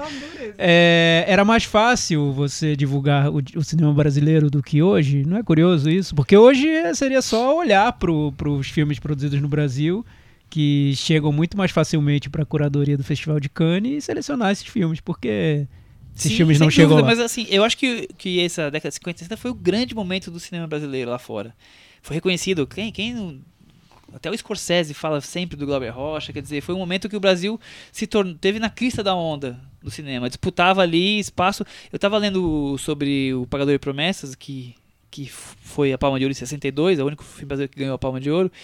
É, era uma época que tinha 30 e poucos filmes na competição e não existia mostras paralelas. Então, tipo, não era fácil estar entre os 35 filmes escolhidos pelo festival que todo mundo quer estar. Hoje em dia tem, sei lá, 100 filmes passando em Cannes. Tudo bem, a, a competição é difícil, são 20, mas você tem muito mais opção. Claro que é feito muito mais filmes do que antigamente. Então, eu acho que o, cinema brasileiro era muito reconhecido naquele, naquele momento. E eu acho que tinha um tráfego de, de cinemas autorais rolando no mundo, Sim, né? sim. É, no- no- a- o cinema novo tá acontecendo no Brasil, mas tinha novela, novelas vagas em vários países do mundo, né? Na, na própria França, na, na, na, na República Tcheca, Tchecoslováquia na época, no, no Japão, todos os lugares, o, o Reino Unido, italiano. então todos os lugares estavam produzindo é, esse cinema de transformação e eu acho que por isso eles procuravam e, era, e tinha esse essa conexão. É, eu acho que existia também. é, hoje tem muito do, da gente mandar o filme. Eu acho que tinha um garimpo maior da. Um trabalhão da, da curadoria, da né? curadoria, sabe? Chegar, e aí, Brasil, o que, que você tem de bom? Manda aí, sabe? E, e outros É, países. tal- talvez isso tenha mudado mais. É. Eu E- noto tem- hoje uma certa preguiça dos Não, festivais. tem Eles já outra- sabem mais ou menos os filmes que eles querem, os diretores que É, eles e já é mais fácil apostam. do país mandar, É, né? Eles não sim, precisam tanto... exato. Não, e tem outra, outro ponto que é. Esse, se Cannes é, são os filmes que as pessoas querem ver pelos nomes, esses eram os filmes que as pessoas queriam ver. Eram esses nomes. E alguns deles eram nomes brasileiros. Entendeu? Todo mundo quer ver o filme do Almodóvar, então o filme do Almodóvar vai, vai parar na competição em Cannes. Todo Mas mundo é- queria ver o filme do Glauber Rocha Mas isso acho que até hoje rola, né? Sim, isso que eu tô falando. Então, como já desde aquela época era, aquele momento era o momento que o filme brasileiro tava na crista. Era o momento que nós queremos o filme brasileiro. Não precisava o filme brasileiro desesperadamente tentar entrar com uma qualidade. Tem filmes brasileiros aqui que provavelmente nem sejam tão maravilhosos assim. Outros sim. Quer dizer, era o momento. Como. Você tá falando do ano 60. É, anos 50, anos 60. Como, por exemplo, o cinema romeno agora, que tem um filme em Cannes todo ano, até, às vezes até mais. Porque tem um momento de cinema romeno forte. Então as pessoas querem ver o, o filme romeno daqueles nomes, das assinaturas mais conhecidas, que viraram grife. Eu acho que o Brasil, naquela época, marcou isso. E depois foi perdendo espaço, até como a Paula falou, o- a desconstrução do cinema brasileiro através de governos dos anos 80, anos 90 e tudo mais. Quando aqui a resposta é a mesma, né? Que um filme dos anos 90 inteiro, quando o Brasil chegou a produzir três filmes num ano, quatro filmes num ano, quer dizer, foi, foi o fim da Embrafilme e o fim do cinema nacional, depois do, do Renascimento. O que, que vocês guardam aí de cinema brasileiro, Cane? Algo que. Ah, eu, eu guardo sempre muita expectativa e pouca realidade. Assim, pouca coisa. acontece. A gente sempre espera que o Brasil vá estar mais presente ou que vá ganhar grandes prêmios, ganhar uma palma, enfim. É, o e o que acontece é que eu nem acho que seja culpa do, do cinema brasileiro. Eu acho que tem belos filmes e tem filmes que são reconhecidos a posteriori, por exemplo, o próprio som ao redor do Kleber foi reconhecido depois. Por que não, né? Ter, E sabe ter que eu vi o som ao um redor filme. em Cannes? É, e, e ele passou na mostra sessão- paralela, não foi? Não, eu vi numa sessão de mercado. Foi, né? Não foi mostra paralela. Ele tava sendo vendido lá, eu assisti lá. Então, e o, o próprio. É, eu não sei. Eu, eu, eu fico com a impressão de que o, o, o- por um lado o cinema brasileiro não tá na, na melhor fase, é verdade. Não tem uma cinematografia que, que impressione o mundo como a cinematografia romena, digamos. Mas, por outro, eu noto os festivais muito viciados na maneira como eles Sim, selecionam os filmes. É, tu- é, fica que a, a gente sai a lista de selecionados, a gente já pensa, já respira fundo e pensa de novo os Irmãos Dardenne. Será que eles estão fazendo ainda os filmes mais relevantes do momento?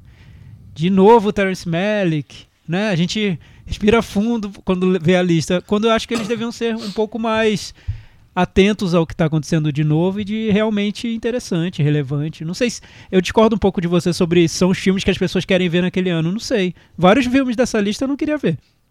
E eu, como cinéfilo, eu não queria. Eu sei que isso é um jogo de cartas marcadas. Eu não queria ver o novo dos Dardenne, depois daquele último que eles fizeram. Não sei se eu queria ver. Entendeu? É, acho que parece. Em, em tese é isso, mas na prática eu não sei mais se é isso. O novo do, Ma, do Melick, depois daqueles dois últimos que ele fez, não sei se devia estar na competição. Podia estar na Sertão Regar, por que não? Sabe? Sim, é, O novo do Quechiche, será? Um segundo filme de uma trilogia? O primeiro ninguém comentou? Então eu acho que falta um pouco essa. fazer a autocrítica, digamos, dos festivais. Eu acho também que, o, que a, a- a seleção de Cannes perdeu um pouco a mão em relação ao cinema brasileiro, porque se eles pegavam. Você vê a lista dos anos 60, é Dragão da Maldade, Terra em Transe, Noite Vazia, Deus e Diabo, Hora e a Veja Augusto Matraga, eram todos grandes filmes daqueles anos tal. Quando você pega dos anos 80 para Vidas Secas. 80, 90, aí ele vem com uns filmes nada a ver, sabe? Tipo assim, Um Trem para as Estrelas do Cacá Diegues, Estorvo do Rui Guerra, Carandiru. O que é que esses filmes têm especial? Para poder. Então, eles tinham de especial o, o pedigree do, do produtor diretor. que tinha tráfego no Festival de Cannes. Provavelmente. É, é, Tinha Provavelmente. trânsito no Festival de É. Cannes. O Walter Salles teve três filmes indicados, assim. Aí você pensa, ah, não é Central do Brasil? Não, Central do Brasil estava em, Ber- tava em Berlim, né? Foi Diários de Motocicleta, Linha de Passe, On the Road. Nenhum, pra o- mim, é um o grande Walter filme. Salles é um desses nomes que ele faz um filme Sim. e o- ele tá garantido na competição. Como a gente falou agora do Kleber, como o Tiago acabou de falar agora do, Dar, do Dardenne, sim, do, sim. do Melick.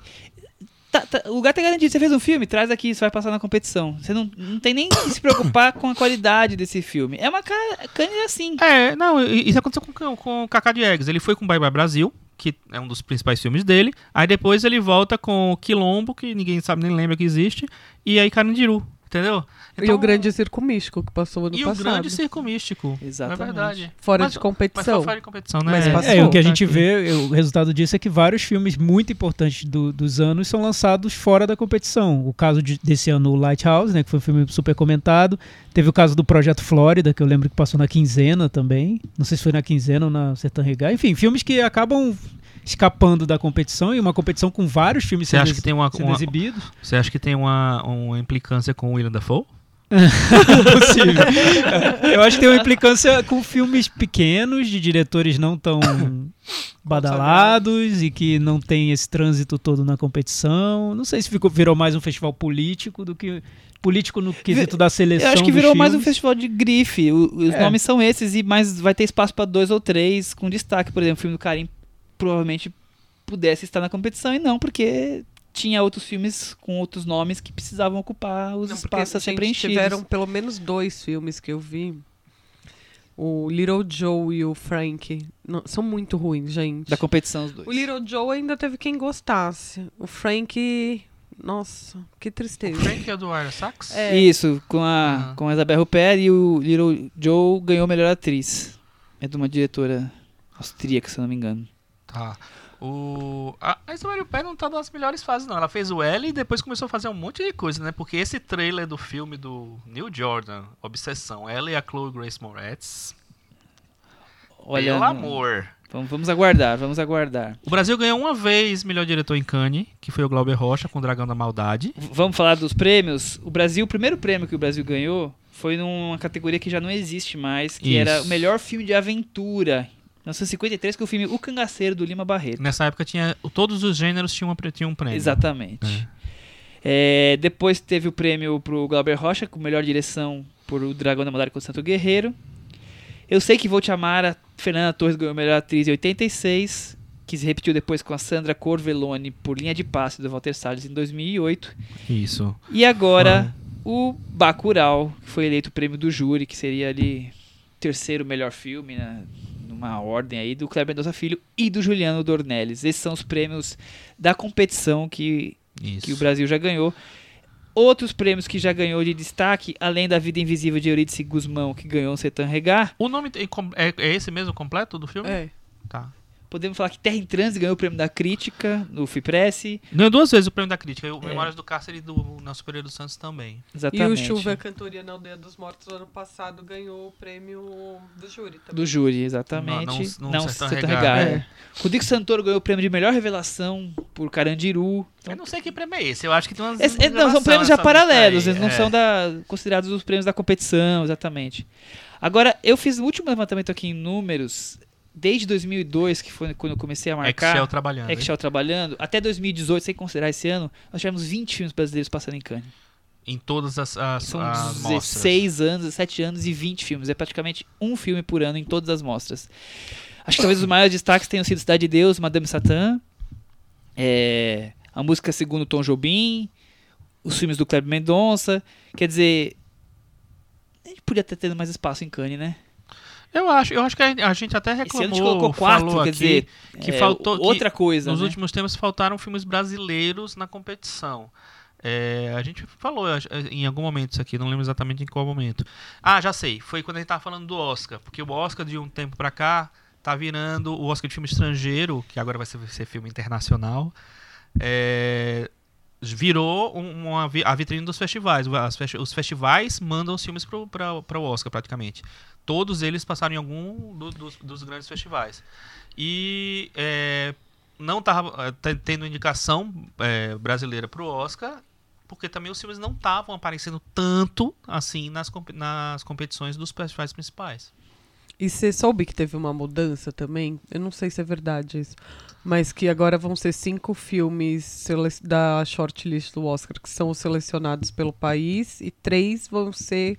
A academia pode pegar de, de qualquer país, mesmo que o país não tenha escolhido o filme. Eu- é, é assim? Eu, eu entendi uma Nossa, diferente. interessante esse. Eu esse- entendi diferente. Eu entendi, eu entendi que, que. Porque assim, hoje são nove pré-indicados. Tem uma, um grupo que é o grupo dos velhinhos lá, que eles indicam seis desses nove. E os outros três é, ti- é tipo uma- um comitê técnico. Que provavelmente esses filmes mais artísticos, mais autorais, eles entram só por causa desse comitê técnico. Eu tinha entendido que esse comitê agora indica quatro. Mas eu não tenho certeza também, eu preciso ver direitinho. podemos- Vamos apurar pelo, pelo isso. que o, o Rodrigo É. que falou isso pra mim, que parece que alguns filmes agora não vai estar não precisa o país indicar, sabe? Ele esse comitê pode pegar de qualquer Isso país. seria incrível. É. Não, Porque imagina, o Brasil total. indica o Grande Circo Místico, mas o Oscar pega o Bacurau. né? É. Seria mais ou menos Ou isso. A Vida Invisível. A vida invisível. É. Ele É, escolhe Pequeno Segredo e leva Aquários também. Mas é maravilhoso, porque tem, tem, tem países que realmente o sistema de seleção é bem obscuro, né? A gente não É. sabe exatamente como escolhem, não, não tem um critério artístico, É, a gente não sabe de onde vem essas coisas. Eu acho sempre um problema muito grande essa coisa do país mandar um indicado oficial. Eu acho que tem um mérito que é o seguinte: você vai ter um filme da Armênia eh, pré-indicado para o Oscar. Então, assim, de uma maneira ou de outra, você pega cinematografias Pelo que não menos são um de cada tradicionais. país você vai ter. Você, você, você termina jogando no, no bolo lá. Mas ao mesmo tempo, você submete o filme a questões políticas, né? O Pequeno Segredo foi o grande exemplo, é o grande exemplo negativo disso, né? O filme, imagina, qual é a chance do Bacurau ser indicado esse ano? Muito pequena, né? Enfim, a- a- isso pode até beneficiar o A Vida Invisível, por exemplo, ou, enfim, outros filmes assim, bons. Ou de, perna, de Ma- pernas de pro pernas ar. pro ar, com, com um filme ótimo. Mas, é... Mas por que, que você acha que o Bacurau pode Pela questão ser? do Kleber Mendonça Questão com de- disputa Mas com o depende de governo. quem é política. o... Mudou a- o comitê. Não, mas, é, mas quem indica é um, é um comitê. Na verdade, ele- eles estão indicando agora pela Academia Brasileira de Cinema, né? Hum. O, o- o Ministério, desde o ano passado, não, desde o ano retrasado, eu acho, passou esse poder para a Academia montar. Aí a Academia foi, indicou quem ano passado? O grande circo místico. Então. Mas qual era a outra opção? Ah, Boas Maneiras. várias, as Benzinho. Boas Maneiras, Benzinho, Benzinho As Ferrugem. boas maneiras, ferrugem. tinha, tinha vários filmes bem interessantes. Vamos voltar pra Mas- Cannes? Vamos voltar pra Cannes. É, pra gente encerrar a conversa, já temos um programa curtinho hoje. O filme brasileiro ganhou Palma de Ouro em Cannes em Pagador de Promessa no 62. Vocês sabem quais filmes estavam competindo com ele. Não vou lá lista completa, mas alguns títulos que estavam ali na disputa. Acho que Era é bom o curioso. negócio, né? Porque um deles a gente já falou no nosso podcast. Cleo de 5 a 7 de Anne Varda. Olha, Outro filme que disputava era O Eclipse de Michelangelo Antonioni.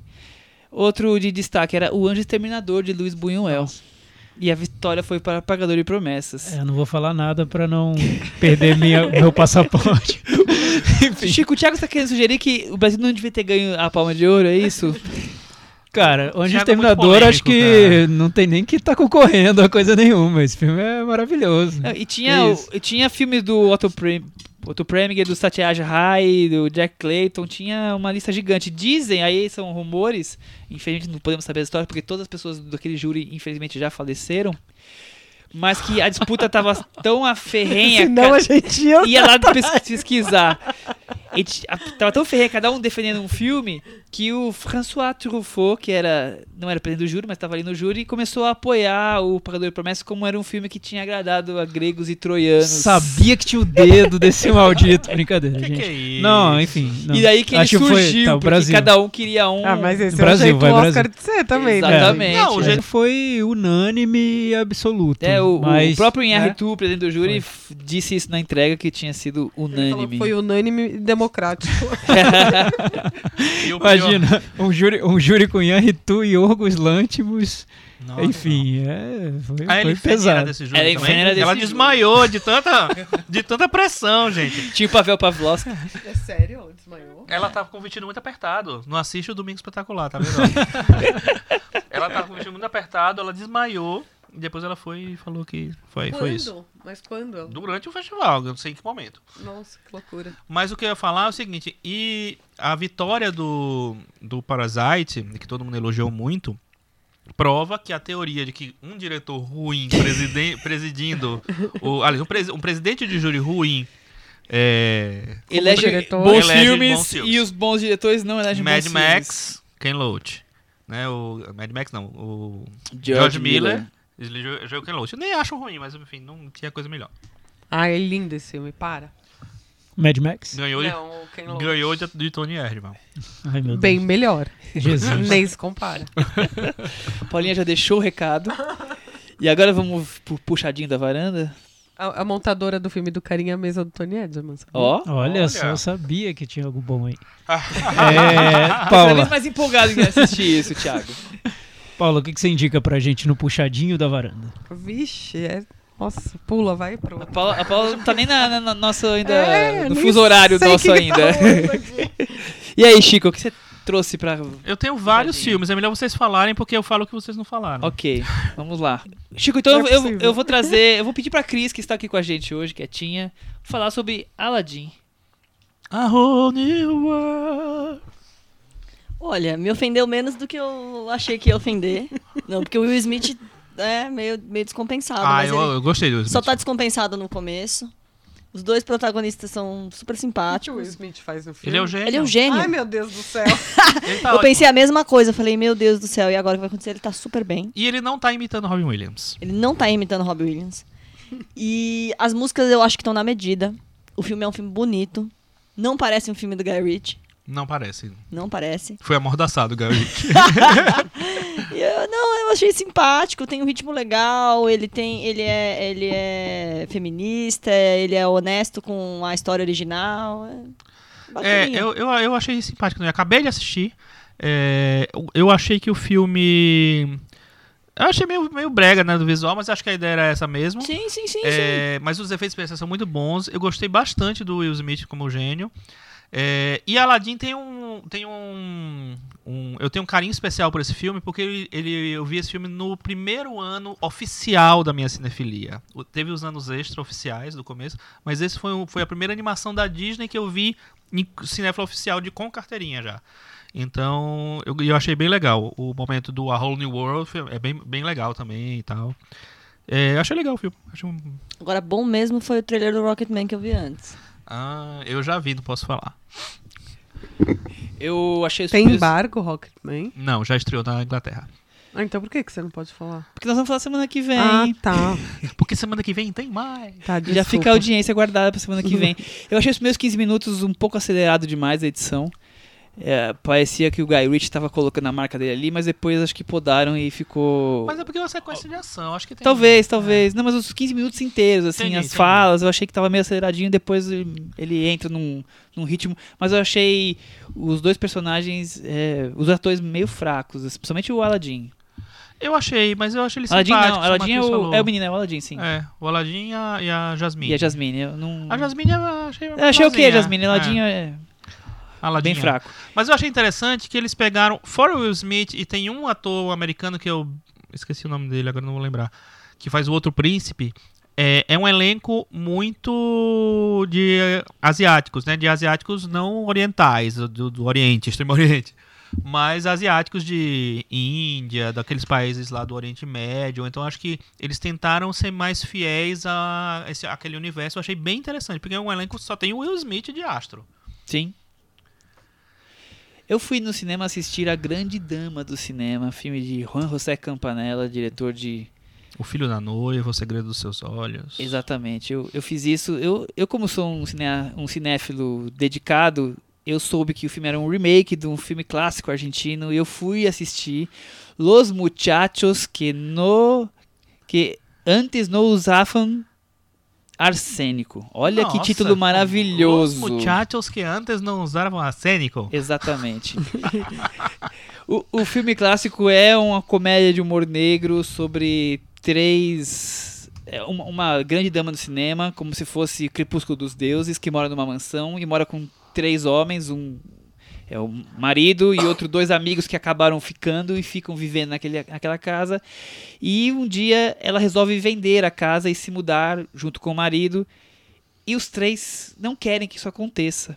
E aí tem uma outra personagem feminina que entra na história para que é a vendedora, que vai ser a corretora, e elas se unem contra os três homens e tem um joguinho ali de de sei lá, um puxar o tapete do outro até a história se desenrolar. Nesse, o Campanella traz toda essa roupagem de cinema melodramático que ele tem, coisa grandiosa. Eu, eu gosto dessa roupagem como ele traz, mas ele muda bastante a história. Ele tenta fazer uma, uma homenagem ainda maior ao cinema. Então, além de ser a grande dama do cinema, aqui os, os amigos que moram junto, um é o diretor dos filmes dela, outro é o roteirista dos filmes dela. Então, traz algo maior que isso. E além de ter só, além de ter a corretora, tem também um corretor. Então, tem dois personagens ali invadindo aquela casa. E o filme não se funciona tão bem quanto o anterior. Eu acho que ele tem mais plot twists do que o outro. O outro era muito mais é, puro, mais ingênuo na- nas relações. Esse é, as pessoas são mais maquiavélicas, então não me agradou tanto quanto o clássico. Então, Juan José Campanella, segundo filme que na sequência que não, não, não foi tão bem, porque o Match Goal também não, não rolou, né? Aquela animação de futebol. ver. Eu também, agora eu fiquei curioso. Ele é pomposo, ele é, ele é bem pomposo, mas Não- depois ele vai se foi, apertando. Não funcionou a sua, a sua recomendação, que eu queria, fiquei com vontade É. de ver. Brincadeira. Eu, é, rapidinho, vi o novo Hellboy, achei uma porcaria, muito ruim. Eu não sei pra que filmaram esse filme, eu acho que ficou ridículo. O filme do Guilherme Del Toro, até eu acho que tem altos e baixos e tal, eu gosto. Mas eu acho que não tem nem comparação. Muito melhor, o segundo também melhor. Então, pra que fazer esse filme de novo? E é um filme do Neil Marshall, que fez um filme que eu adoro, que é O Abismo do Medo, que é aquele filme das mulheres espeleólogas que ficam presas na caverna e acontecem coisas de outro mundo. É, mas o Hellboy novo, não recomendo. Tchau, beijo, tchau. É, outro filme que eu assisti que eu achei bem interessante, eu fui só porque eu achei a, premissa legal e a premissa realmente é, talvez seja a melhor coisa do filme. É o Brightburn, Filho das Trevas, que é um filme de terror, um diretor super indie e tal. Tem uma produção do James Gunn e é basicamente o que aconteceria se o Superman fosse do mal.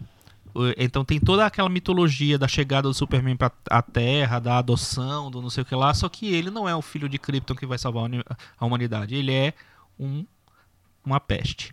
É, então tem é, é, o roteiro é meio fraco, a direção também não é essas coisas todas, mas o, o filme tem consegue ter imagens muito interessantes e em vários momentos ele é, é instigante, principalmente para quem lê quadrinhos.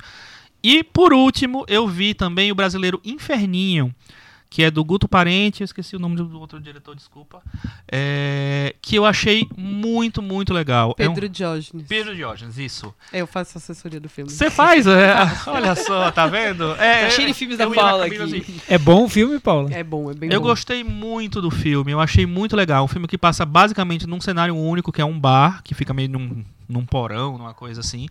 É, que tem uma personagem que eu não sei se é trans ela, ou se ela é trans, né? Que é a, a protagonista.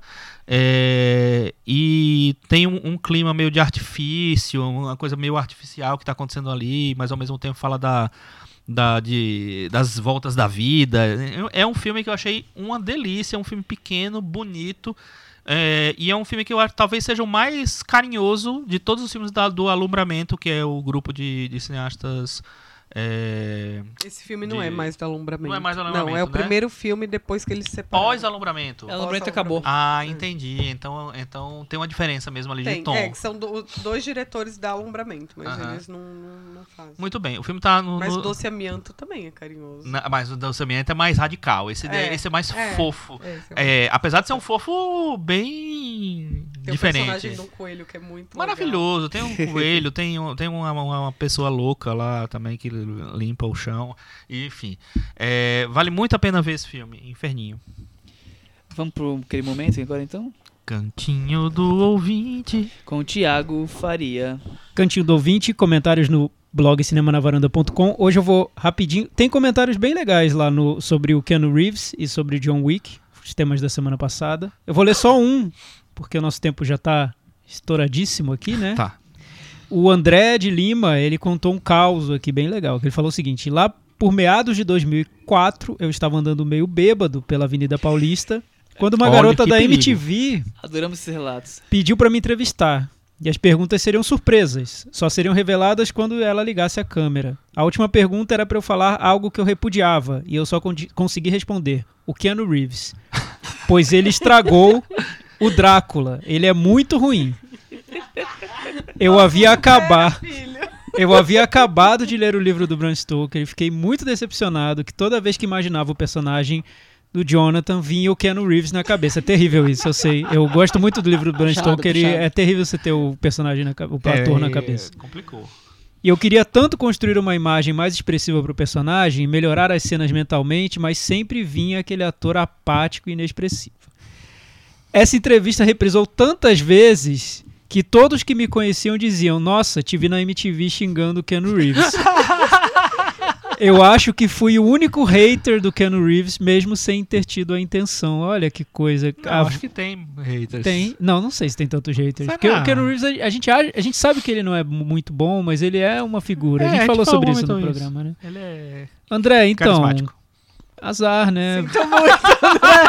não, não saia dizendo coisas pra primeira repórter da MTV que te pega bêbado na Avenida Paulista. Essa é a lição do cantinho do ouvinte de hoje. André, só bom. queria dizer que uma vez eu fui entrevistado pelo, can- pelo Metrópolis da TV Cultura e perguntaram pra mim: e aí, o melhor filme da mostra é, é o Cidade Baixa, né? Que o filme maravilhoso, que filme incrível. Eu falei: não, o melhor filme é Cinema Sprint Urubus e ele ganhou a mostra naquele ano, entendeu? Chico Vidente. Sensacional. e a equipe da Cidade Baixa nunca mais falou contigo, né? Nunca mais. Eu, Eu posso- gosto também. Eu não posso deixar de trazer um comentário do Twitter, que na verdade é uma, é uma rápida pergunta. É o Carlos Potiguar perguntou: é, quem é o melhor cineasta sul-coreano? Bong Joon-ho, Kim Ki-duk, Chan Park, Chan-wook, Park Chan-wook, Lee Chan-dong, Hong Sang-soo.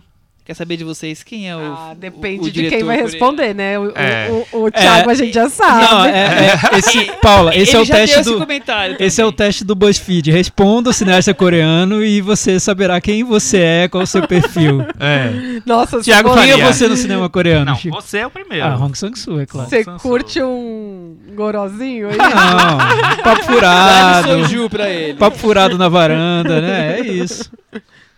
Bong Joon-ho, mas é, o Lee Chan-dong também é, tá, mora no meu coração por causa do, do Burning. Paulinha. Michel, você, Kim Ki-duk? Vamos ver a Paulinha. Nossa, King Duke nem morta, gente do céu, Mano, que Kim coisa Ki-duk horrível. Não dá. Não dá, pula, nem precisa existir. É o Inaritu do cinema. Ah, total! Total! Eu, eu amo um filme do King Duke, mas é um filme Qual? do King Duke. Ah, eu Casa gosto Vazia. desse também, eu gosto. Ah, eu Casa acho Vazia, ok. lindo. Eu gosto desse. Eu queria rever porque eu queria não gostar de nenhum filme do King Duke. Eu já vi mas duas vezes, eu acho lindo. mas não é meu. De longe, não é. Meu fa- favorito é o Lee Chandon. Alexandre. É, Diretor de Burning, pra quem não é- sabe, é diretor de Burning. Nossa, muito bom, verdade. É, eu adoro. Eu amo Burning, pra mim é o melhor filme do ano passado. Mas o John Bong-ho agora também. Bong Bong Joon-ho. Joon-ho. Nossa senhora. Deus, foi difícil. Eu lembrei como é que você chamou no Eu grupo. com Bong Bong. sono. Bong Bong.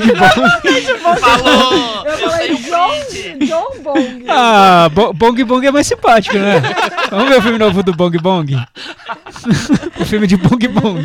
Mas eu acho que agora superou. O... Não sei, pau a pau os dois filmes. O novo. Do- dele e o. O Burning. Alexandre. Muito bem, muito bem. Com, com esse episódio especial sobre o- a música K-pop e o diretor Bong Bong, até semana que vem. Tchau! Tchau. Tchau.